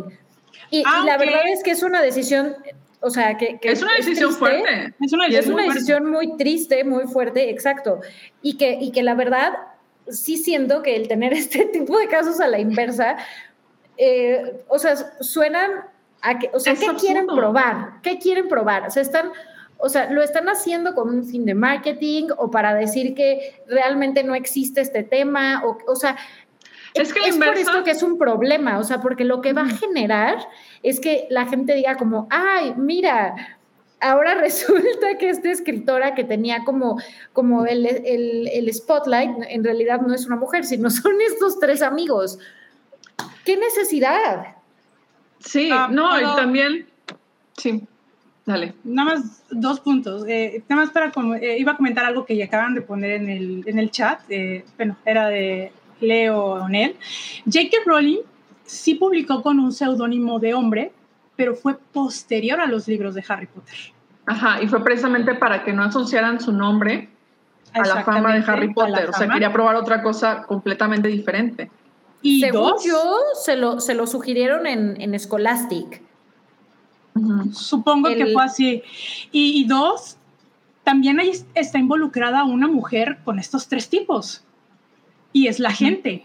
O sea, eh, está muy cabrón y tú como mujer que sabes de cómo está en el movimiento, liter en el movimiento literario, de que a veces sí les, bueno, la, la, gran mayoría, y sobre todo en España, porque sacaron un, un porcentaje en donde en España el 66% de los hombres son publicados y las mujeres es el menor, es el cuarenta y tantos. O sea, se sigan haciendo estas prácticas. Entonces, eh, sí es como que, ¿para qué te involucras? Pero pues también hay dinero de por medio y ah, influencias y todo, ¿no? Y esto es un caso que se ha hecho relevante en, en los medios eh, de la literatura en español, porque en, en, la literatura inglesa también hay un caso, porque estuve investigando, ya saben, eh, eh, de casos recientes y hay un autor, no sé si han escuchado sobre Riley Sager, ella, bueno, es, es un seudónimo, es una mujer, supuestamente es una mujer que escribe libros de novelas de thriller, pero en realidad es un hombre es un diseñador gráfico que le gustan las novelas. Bueno, el de él ya se sabe que realmente es, es un hombre y que escribe este, con este seudónimo de una mujer y él sigue escribiendo. Tiene un libro que apenas va, salió este año. Pero digo, aquí el caso es si es relevante porque no se había escuchado en la literatura en, en la literatura hispana, exactamente. Y sobre, y sobre todo, creo que lo más indignante es que pues aceptaron el premio, dijeron, ah, pues va, sí, este, pues muchas gracias, somos tres hombres y eh, nos vamos a dividir, vamos a dividir el 1.4 millones de euros, que digo, pues fácilmente lo pueden, hubieran dicho, pues lo vamos a donar a alguna institución o algo, pero no lo van a hacer. O algo para hacer, para, o sea, es que promover la hermana editorial para promover autoras. Así es o autoras nuevas. O Me parece de pésimo gusto, pero tremendamente desafortunado. y que, a ver, Ruiz, échale. Ruiz, échale. Ya un experto en la literatura y va a defender a los autores, no, es cierto. A ver, Ruiz, ¿puedes darnos. No, no, no, no, no. Al este revés. Al revés, porque, porque creo, creo que se les ha olvidado mencionar que el premio Planeta eh, era de 600 mil euros y este año fue de un millón de euros. Así es, subió. o sea, misteriosamente el premio Planeta subió de un año a otro. Y esto lo hizo además una editorial que es Penguin Random House. Eh, y les tengo que decir que yo conozco gente de Penguin Random House que se, están haciendo pendejos con este tema. Así, pendejos. porque, porque todo el tiempo están chingando todo el tiempo están mamando y todo el tiempo están, ah, nuestro... Pasa esto de Carmen Mola. No, exacto. Y pasa esto de Carmen Mola y están haciéndose pendejos. Muy cabrón, porque y, para mí es, es muy fuerte que los, o sea, le salió el tiro por la culata a lo mejor alguien en marketing, en Penguin, dijo, puta, estamos haciendo una cosa súper chingona, súper innovadora, pero es, es una mamada porque es un movimiento de marketing. Pero además, Planeta, que es competencia, es, eh, Planeta es la editorial más grande de habla hispana eh, Penguin Random House es la editorial más grande del mundo y Planeta es la más grande de habla hispana. Y de repente Planeta resulta, parece, parece que está pujando por la obra de Carmen Mola, que Carmen Mola no es una persona, ¿no? Y parece que está pujando a través de este premio. Entonces parece, parece que están utilizando el premio con fines políticos como para decir, ah, ahora nosotros nos vamos a quedar con el premio. Y además hay otro punto que me, que me gustaría comentar que es que Editorial Planeta es, es, es, dueña de, un, de una televisora en España. No sé, no sé si sabían eso. Antena 3. ¿Ah? Antena 3. Y Antena 3 compró todos los derechos para adaptar las obras de Carmen Mola. ¿no? Y ahora nos vamos a tener que fletar. no, la serie. No, ah, pero ojo, el libro que ganó no es parte de la saga de, Carle, de Carmen Mola, es totalmente distinto, se llama La Bestia. Eh, yo leí la hipnosis del libro y creo que se lo comenté a Auralia, le dije, es que la trama suena igualita a The Alienist, es casi igual, porque involucra, no, bueno, no involucra a un psicólogo, pero involucra a un policía, a una niña y a una, un señor X, ¿no? Y es sobre, que están buscando los casos sobre niños que aparecen descuartizados durante la época de España en las guerras carlistas. Y yo, pues, me recuerda muchísimo a The, a Alienis, que está situada con los, a finales de los 1800, em, que está muy inspirada en los casos de Albert Finch, de este asesino serial que ah. mataba niños. Entonces, digo, pues nuevo, nuevo no es, ¿no?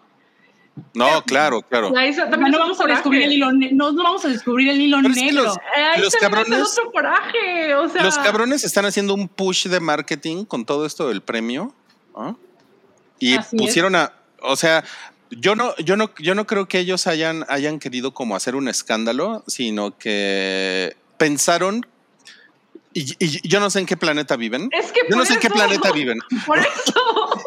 Pensaron que, la gente lo iba a tomar bien, pero no se tomó bien para nada. Claro que no. O sea, es como que. Era obvio que lo que, van a provocar es terrible, ¿no? O sea, le dan. Eh, no, deja Pareciera dar argumentos a, o sea, a opiniones estúpidas. Eso es lo que quiero decir. No, pero es que aparte, o sea, en los últimos años, chingos de mujeres han hecho muchísimo trabajo de promoción de lecturas, de tanto a través de redes sociales como a través de los de que ya se, o sea, que se meten a, hacer trabajos con editoriales y más para rescatar los trabajos de, de autoras, para reivindicar las obras literarias de mujeres que son, son brillantes, excelentes para sacar adelante. La UNAM sacó la serie Vindictas con autoras que tenían así, que se encontraron novelas de autoras ahí perdidas, lo reeditaron. ya he leído varios, son muy buenos. Este, está una incluso hay una colección de no me acuerdo qué editorial es, que publica los libros de autoras que publicaron bajo seudónimo masculino con su nombre real. Entonces, por ejemplo, tenemos la obra de esta eh, de Karen Blixen, que famosamente publicó con el, nombre de, Isaac Dinesen, toda su obra puesta con su nombre, algo que ella jamás hubiera podido imaginado que pasaría en su vida. Y está todo esto y está todo, o sea, lo que me da la coraje, es como que todos estamos todos en, en, sobre todo en este, en la literatura en las lecturas de, mujeres, sobre todo en, español, se ha habido un movimiento bien caro en los últimos años para reivindicar las obras de las mujeres, para animar a la gente que, oye, es que vale la pena leer autoras. Está bien chingón leer mujeres de todas las, de todas las edades, de todos los este, contextos socioeconómicos, obras clásicas y nuevas, todo, lean mujeres. Y luego salen con esta chingadera. O sea, es, una, es, una mamada. Es una ventana de madre bien cabrón. Y es una mentada de madre porque las librerías, bueno, eh, sí, las librerías, pues que viven de distribuir, bueno, parte de sus ingresos es distribuir libros, eh, tienen esta estrategia de marketing, ¿no? Porque definitivamente es una estrategia de marketing, es una estrategia de venta, que es poner mesas que dicen literatura femenina, ¿no? Ajá, sí. Y hay, librerías especializadas. Hay, hay, librerías, hay librerías especializadas, pero incluso una librería que no sea especializada, tipo Gandhi o El Péndulo aquí en México, ¿no? Tienen una mesa que dice literatura femenina y ponen y han puesto libros. Ah, claro, ponen autoras, entonces dicen, pues Carmen Mola es, pues es una mujer, ¿no? Entonces, durante todos estos años estuvieron poniendo libros de una mujer que no es mujer en el, en el estante de, de la literatura femenina, ¿no? O sea, la, diferencia entre esto y usar otro seudónimo porque no te van a publicar si usas tu nombre es, muy es, enorme porque aquí es un engaño. Esto es un engaño. Es, totalmente un engaño. Y es que ha habido un boom. es, eh, un engaño tomando ventaja de las personas que son más vulnerables a este problema. Y eso es lo que, lo que da Totalmente. Y es que ha habido un boom, si se han dado cuenta en los últimos, ¿qué será? Cinco, siete años, en donde la novela thriller, la novela de suspenso escrita por mujeres, ha crecido bastante. Claro. Como Gillian Flynn, o sea, fue un boom por, como ejemplo de cultura pop y que ya hicieron sus dos, los dos libros. Gone Girl y The Gear on the Train. O sea, es ese boom. Entonces, el que estos hombres hayan aprovechado y decir, ah, ok, bueno, eh, así como en una sobremesa, en un, en un bar, pues, vamos a escribir un libro de sus de, de un inspector, bla, bla, bla, Por supuesto. Va a pegar porque va a pegar y a ver hasta dónde nos dura el jueguito. Y, yo, y yo les comentaba en nuestro chat que es, o sea, que es como un complot, ¿no? O sea, y, yo, y yo lo, o sea, yo lo siento porque yo, porque yo, es, yo escribo y yo, o sea, eso que está diciendo Nudul lo, lo, entiendo perfectamente porque yo, yo sé que si yo fuera una mujer de 25 años, ¿no? E, sería un buen momento para mí como, como escritora ahorita, ¿no? Pero pero eso no, pero eso no me lleva a mí como a hacerme pasar por una mujer de 25 años, ¿saben? O sea, ya soy soy un señor de 48 años, ¿no? Y entonces yo sé, yo sé que eso tiene muchas barreras con, cierto tipo de lectores y de lectoras, ¿no? Pero lo que está, lo que está muy, muy culero, cero ético con, con todo esto es, es como eh, editores, distribuidores. Mucha gente sabía esto, ¿no? Muchísima gente lo dejaron pasar. Justo, ¿cómo pudo llegar hasta recibir el premio? Y como que dijeron, a huevo. sí, que nadie dijera. Vamos a hacerlas pasar por mujeres, a huevo, güey, porque eso no es lo que nos va a dar el éxito, ¿no? Sí, Fue el giro de tuerca en esa entrega y como menciona Roy, muchos sabían, incluso hay una publicación del Washington Post eh, te la voy a pasar, Rui, para que la puedan leer y si la quieres compartir. El, lo lo comenta. review. A, la review, o sea, lo comentan de que muchos lectores ya se habían dado cuenta que efectivamente la novela era escrita mm. por hombres. ¿Por qué?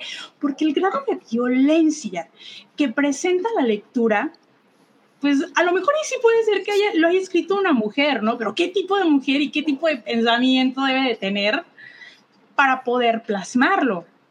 ¿Me entiendes? Realmente, yo, ignoro, yo ignoro la novela. Sí, sí, me interesa leerlas, pero ya les dije, mm, las voy a descargar y no las voy a comprar. Sorry, perdón. no, que se jodan. Me, interesa leer la última, que se llama, eh, la última, no le voy a dar más promoción.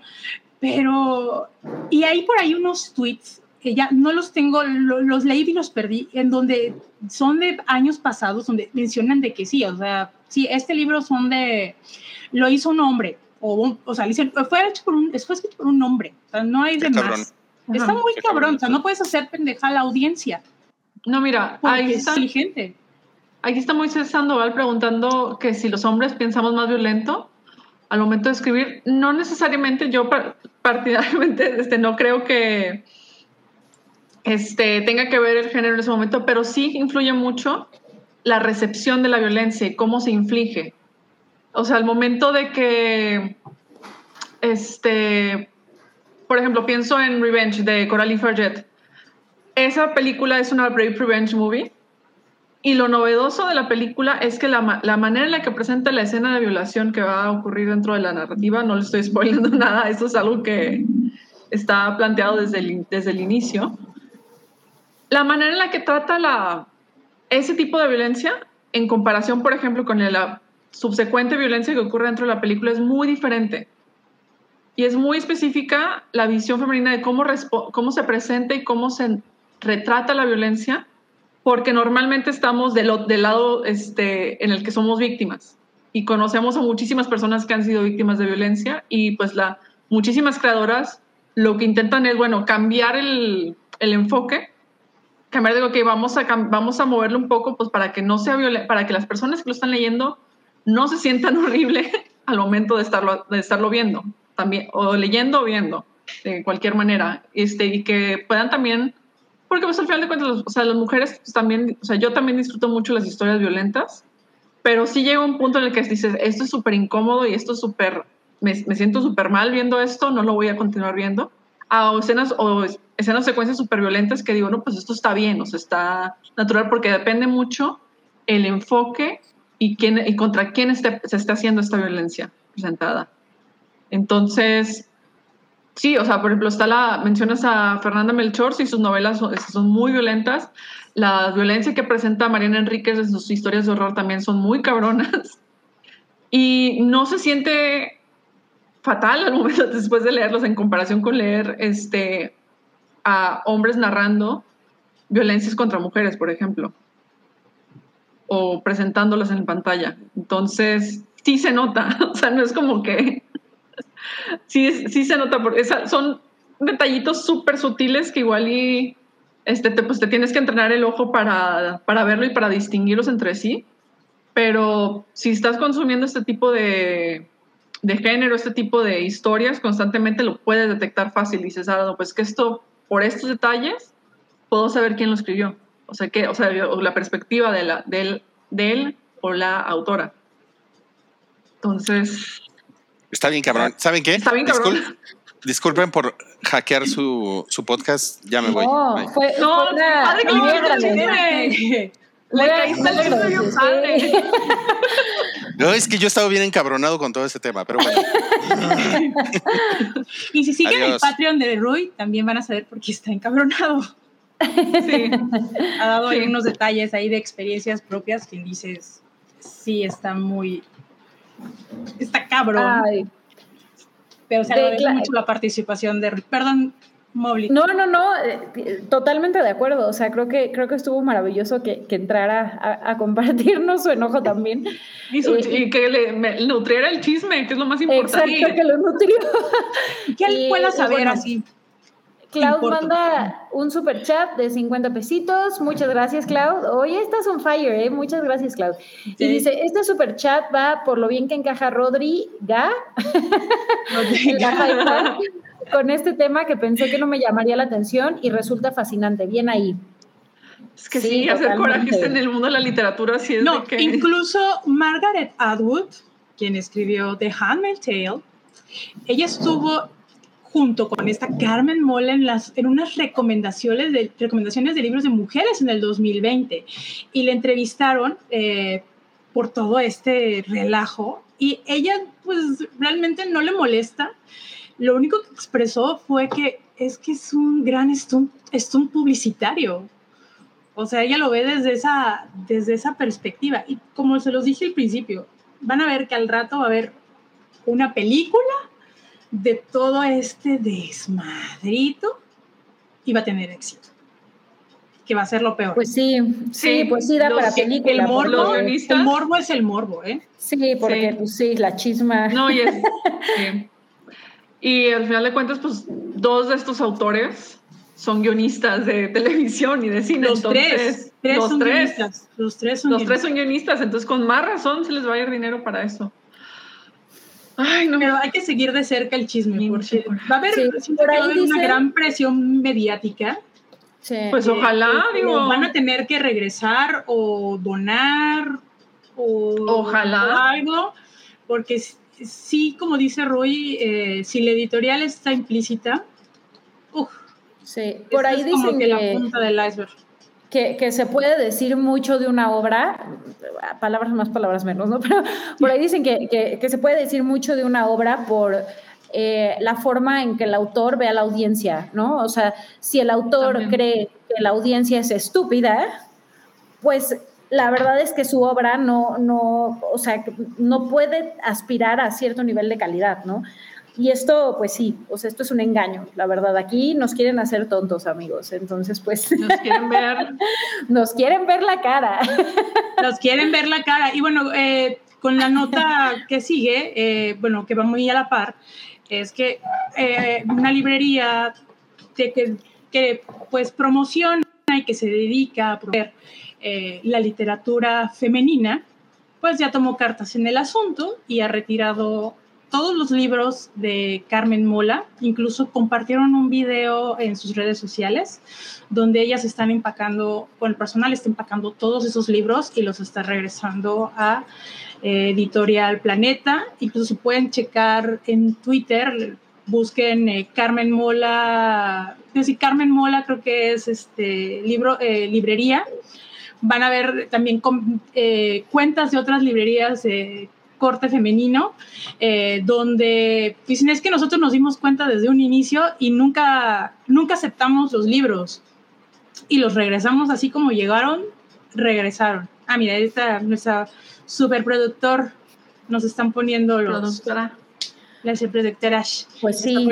no, y más si ellas, si ellas apoyan la literatura femenina, pues es lo menos, ¿no? O sea, pues. Sí, o sea, claro que lo tienen que puedes, No puedes invadir un, espacio donde está protegido, donde se ha visto las dificultades eh, para que puedan ser eh, publicadas y tú de un, con una mano en la cintura y con tus vínculos, con tus contactos, digan, oye, pues tengo esto, ¿te parece si va? Ah, pues va, ¿no?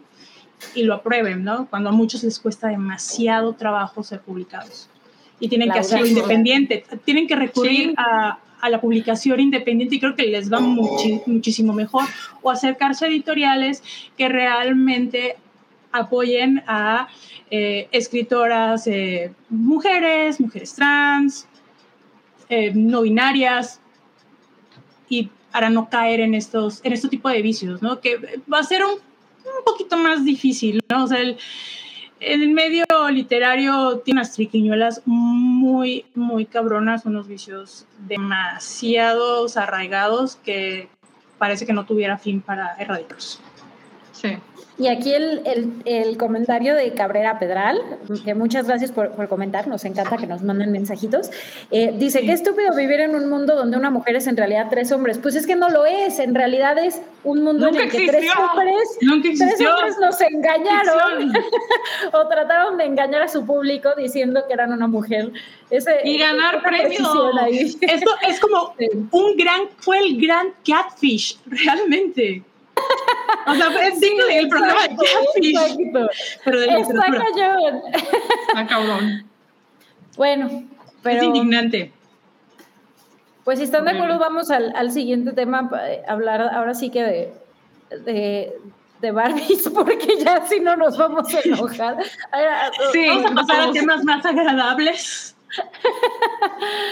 En temas más agradables, Ryan Gosling. ya con eso, fin. Ryan Gosling va, además de ser el, va a ser el hombre lobo en una producción próximamente. También va a ser. Regresa. Regresa. Eh, va a ser Ken junto con Margot, Robbie. para la Perdón, sí. Para la película dirigida por Greta Gerwig, escrita por Noah Baumbach y Greta Gerwig, titulada Barbie, que está próxima para salir 2024, tengo entendido que, tienen proyectado. Margot Robbie es la personaje principal y acaban estar, y Ryan Gosling está en fuertes negociaciones para quedar como Ken. Pero todavía, todavía no me parece fascinante. Es fascinante, pero yo sí me intrigada eh, de qué va a tratar. Yo también. Es que no se sabe, ¿no? No, no, no, se, sabe. Lo único que se sabe es que, que, que la directora, pues es, o sea, eh, bastante buena y, y, que posiblemente ahí no. Eh, o sea, digamos, no, no, no, sea la trama que de entrada todos podríamos esperar de que uh, soy la Barbie y todo está rosa. Este, posiblemente ahí tenga algunos giros interesantes. Eh, la verdad es que a mí no me llama, o sea, lo debo decir, amo, amo a Ryan Gosling y, y, pues quizás sí, sí la vea, pero, pero pues no sé, como que no me, no me llama. yo, yo no soy sincera, yo pensé que, que, perdón Aurelia, eh, yo pensé que la película, o no, mi suposición es que se iba a basar en la vida de Ruth Handler, que es la creadora de la muñeca Barbie también tiene por ahí sus cosas medias turbias y truculentas, eh, pero sí nos mantiene, esta, esta producción está como que nos mantiene bastante intrigados. No sabemos nada de la trama, nada. O sea, podría ser de, de una visión este súper torcida de Barbie y, o sea, no, no sabemos, esa es la verdad. Barbie multicarreras. Literal. Barbie en crisis de mediana edad. en la crisis de los 25. Maybe. O de los 30, no sé cuántos años tenga Margot Robbie. Y es que se ve muy interesante por el potencial y porque ya lo llevan años diciendo que iba, que iba a pasar. O sea, lleva desde 2019 y así como que no, y está súper hermético todo el pedo. O sea, no tenemos idea de nada más que los nombres asociados. Entonces, que y por otro lado, Ryan Gosling tiene mucho rato sin estar en el cine. Demasiado. Ya tiene un chingo de tiempo sin, sin aparecer. Reapareció en una la ¿no? Ajá. Desde La La no lo, yo no lo, he visto. Regresó este año en publicidad, en una publicidad, de relojes. Eh, y dio algunas entrevistas, pero así de alguna otra película, igual yo la última que recuerdo, como dijo Mobley, es La La Land.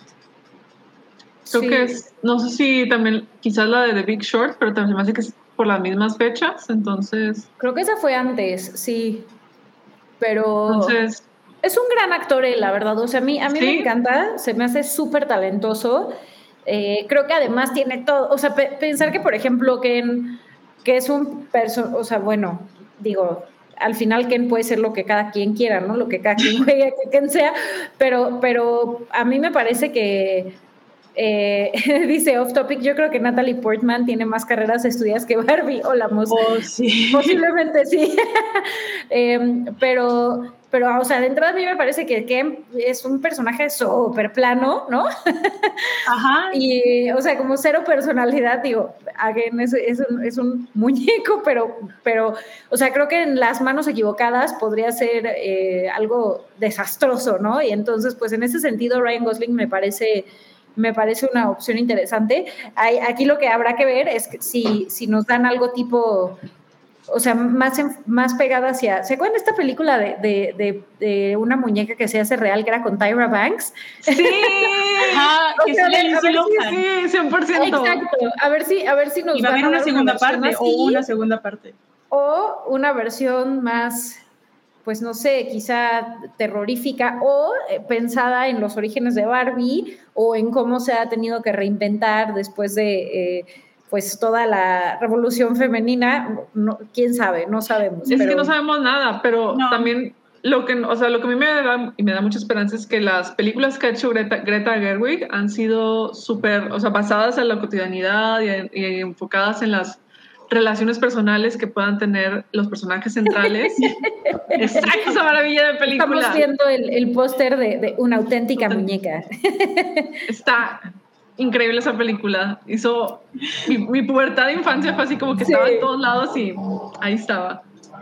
Pero, pero sí, o sea, a mí lo que me parece muy interesante es que pues Barbie es este producto, este ícono dentro de la cultura estadounidense y también está muy interesante por parte de Margot Robbie, porque ella también ha estado, lleva muchos años trabajando en presentar diferentes estereotipos e, y jugando con los iconos estadounidenses.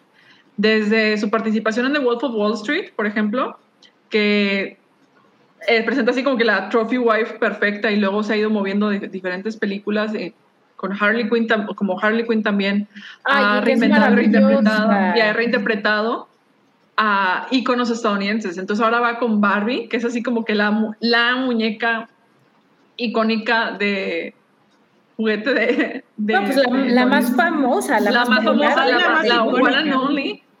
La one and only. Entonces, aquí estamos viendo una imagen comparada de Margot Robbie con Barbie en una de sus películas animadas. Será Cascanueces, ¿no?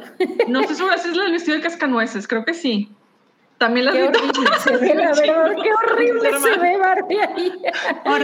Es el, el es que era no le conviene. En 3D, de, de 3D horrible de inicios de los 2000 estaba fatal, pero las películas son disfrutables. Oigan, les tengo una hipnosis de la película, ¿eh? A ver, a ver. Sí, ahorita me investigué, ya saben. Yo, yo no puedo, yo, no puedo ver algo, no, no sé ver algo. Necesito tener el chisme aquí completo supuestamente en esta publicación de Vogue, cito la fuente, eh, esta hipnosis es desde hace años y que sigue siendo así como que la columna vertebral de toda la historia. Dice, y, dice, una muñeca Barbie es expulsada de Barbieland por no ser lo suficientemente perfecta y se embarca después en una aventura en el mundo real. O sea, que suena como encantada, nice, ¿no? Podría ser, pero con la visión de Greta me gustaría, me, gustaría verla. Sí. Sí, eso Barbiland, qué hueva vivir ahí. Perdón, lo dije. Por dos. Por tres. o sea, y la película va a empezar su rodaje a comienzos del 2022 y se va a estrenar en el 2023. 23. En Órale. O todo puede ser, e, esa sinosis puede ser, ser para tapar el ojo y les digo, pueden retomar la historia de la creadora de Barbie o ir alternando la historia de Barbie junto con la historia de la creadora. Que eso también podría ser. Y eso, y eso lo, lo, puso bien chido esta Greta Gerwig con este Little, Women, que estaba alternando entre dos líneas de tiempo muy, de una manera muy dinámica. ¿Podría funcionar? Y una pregunta, o sea, Mattel obviamente está eh, súper de, de, lado de, o sea, está en el proyecto, ¿no?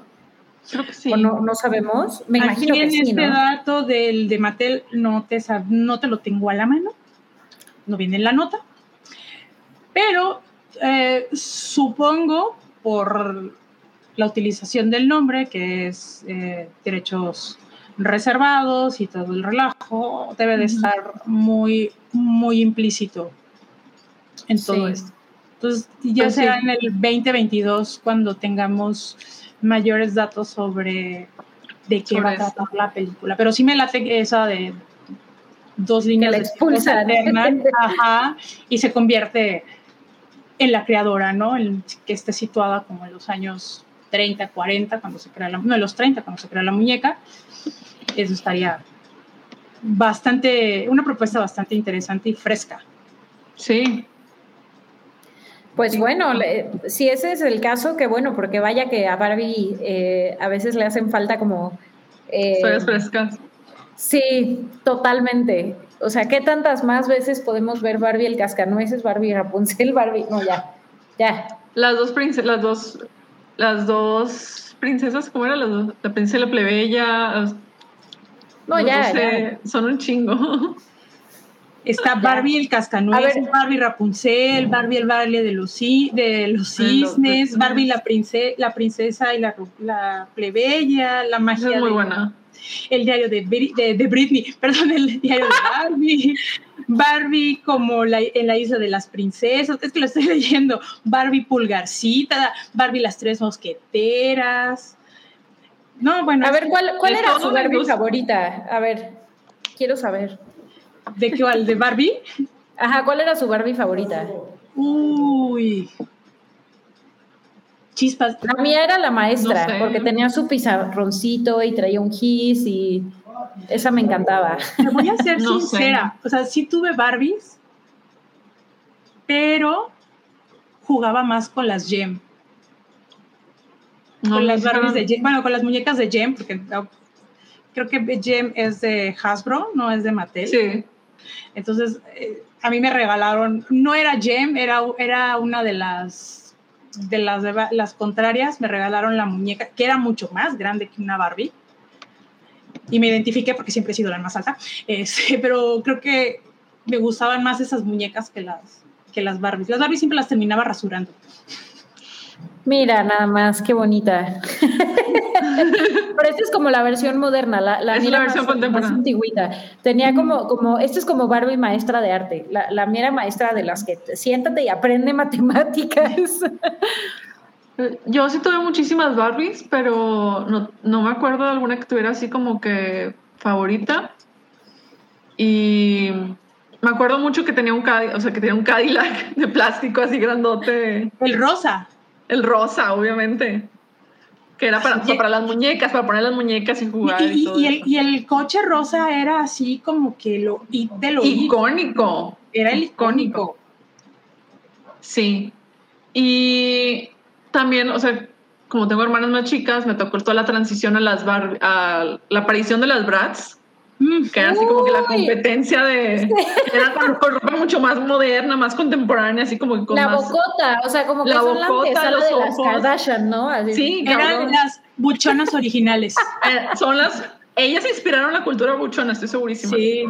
Y la transición también de Barbie como marca a las My Scene, que eran así como que más modernillas. Más modernonas. Sí. Ajá, sí, pero pero pues Órale. No, pues qué recuerdos, ¿eh?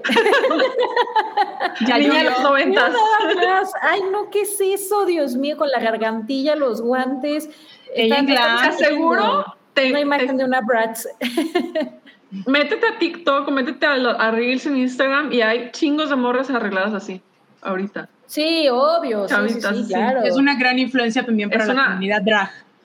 Sí. Ah, claro. No lo había pensado así, Nudul, pero claro. Sí, hay varias drag que tienen esta característica, o su inspiración son las brats. Incluso hay una que es Guajardo, que es de Monterrey. Son, su inspiración también son las, son las brats. Wow. Sí. No lo había, nunca pensado así, pero tienes toda la razón. Oigan, tenemos un super chat. ¿Quién se lo avienta? A ver, ¿qué me lo avienta? ok.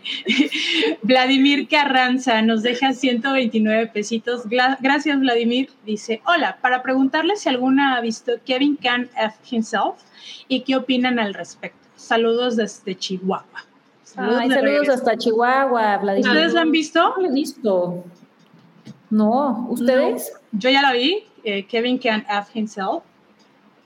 Es una serie que aborda el papel de las mujeres en los sitcoms de, eh, de, Estados Unidos. Ya ven que, por ejemplo, en Kings of Queens o eh, en ese tipo de series, este, la mujer siempre es como que la esposa que no dice nada, la que soporta, eh, la que siempre es como que en un segundo cuadro. Y en esta serie lo explora de una manera diferente, en donde la protagonista, que es la, este, esta actriz que sale en She's Creek, que es increíble, ahorita se me fue el nombre de la, de la actriz, muestra la otra cara de, de esta mujer que ya está harta de estar soportando al marido, de sus insultos, eh, que la culpa, que, que él quiere como que tratar de figurar. Hay en una escena en donde ella dice, bueno, pero es que si sabes que mi marido por sus celos hicieron que me corriera de mi trabajo, porque recibía llamadas de, de, mi jefe y pensaba que mi jefe me, estaba, me lo estaba yo tirando. O sea, eh, está muy, muy impresionante y son a dos tomas o juega mucho con, la, con los estilos de cámara. Por ejemplo, es en un primer plano como, el, como en las sitcoms en donde ya saben que todo se desarrolla en un área, en, en la sala, ¿no? Y se escuchan las eh, risas grabadas y la comedia y eso. Corte a, abre la puerta a ella y es el, mundo real en donde ella está hasta el copete y pues planea ya salirse de esa relación tóxica eh, que tiene con este marido. Y es que está inspirado básicamente en las eh, series de Kevin Hart. No, no es Kevin Hart. Es el. Ay, es, es, otro Kevin. Es uno gordito que sale, que salió en una serie, en una película con Adam Sandler. Cuando se, eh, tienen que casar. Ajá, Kevin, ese se inspira mucho en, en, una serie en donde igual trataba de la fregada a la pues a la esposa supuestamente en la, en la serie y en la primera temporada la eliminan, la cambian y ponen a otra actriz. Está, está muy cabrona, la verdad. Siento que es, es de esas series que tienen que ver. Yo la recomiendo mucho, incluso hice una pequeña reseña sobre, sobre Kevin Caneff himself. Y ¿En dónde está Nodul? Está en Prime Video. Son ocho episodios, eh, son como de 30 minutos, 45 minutos más o menos. Eh, y, y, sí es bastante fuerte porque hay cosas en donde dices, que aguante. O sea, mujer, ¿qué haces ahí? Lárgate. ya huye. ya, ya huye. O sea, y es, eh, eso de que sobajar, o sea, cómo sobajan a la mujer en las sitcoms, sobre todo en, las sitcoms de los 80s y principios de los 90, se ve muy bien reflejado en, en esta serie. Con madre. Muy bien. Nice. Pues creo que pues eso nos deja con... Con el final, ya estamos llegando al final. Ya estamos llegando al final. Ya va a cantar la familia Telerín. Ay, mire, nada más eso, me encanta. Perritos disfrazados, estoy muy ahí. La Hypa es parte de la familia de podcast del Hype. Obtén contenido exclusivo en patreon.com, diagonal el Hype.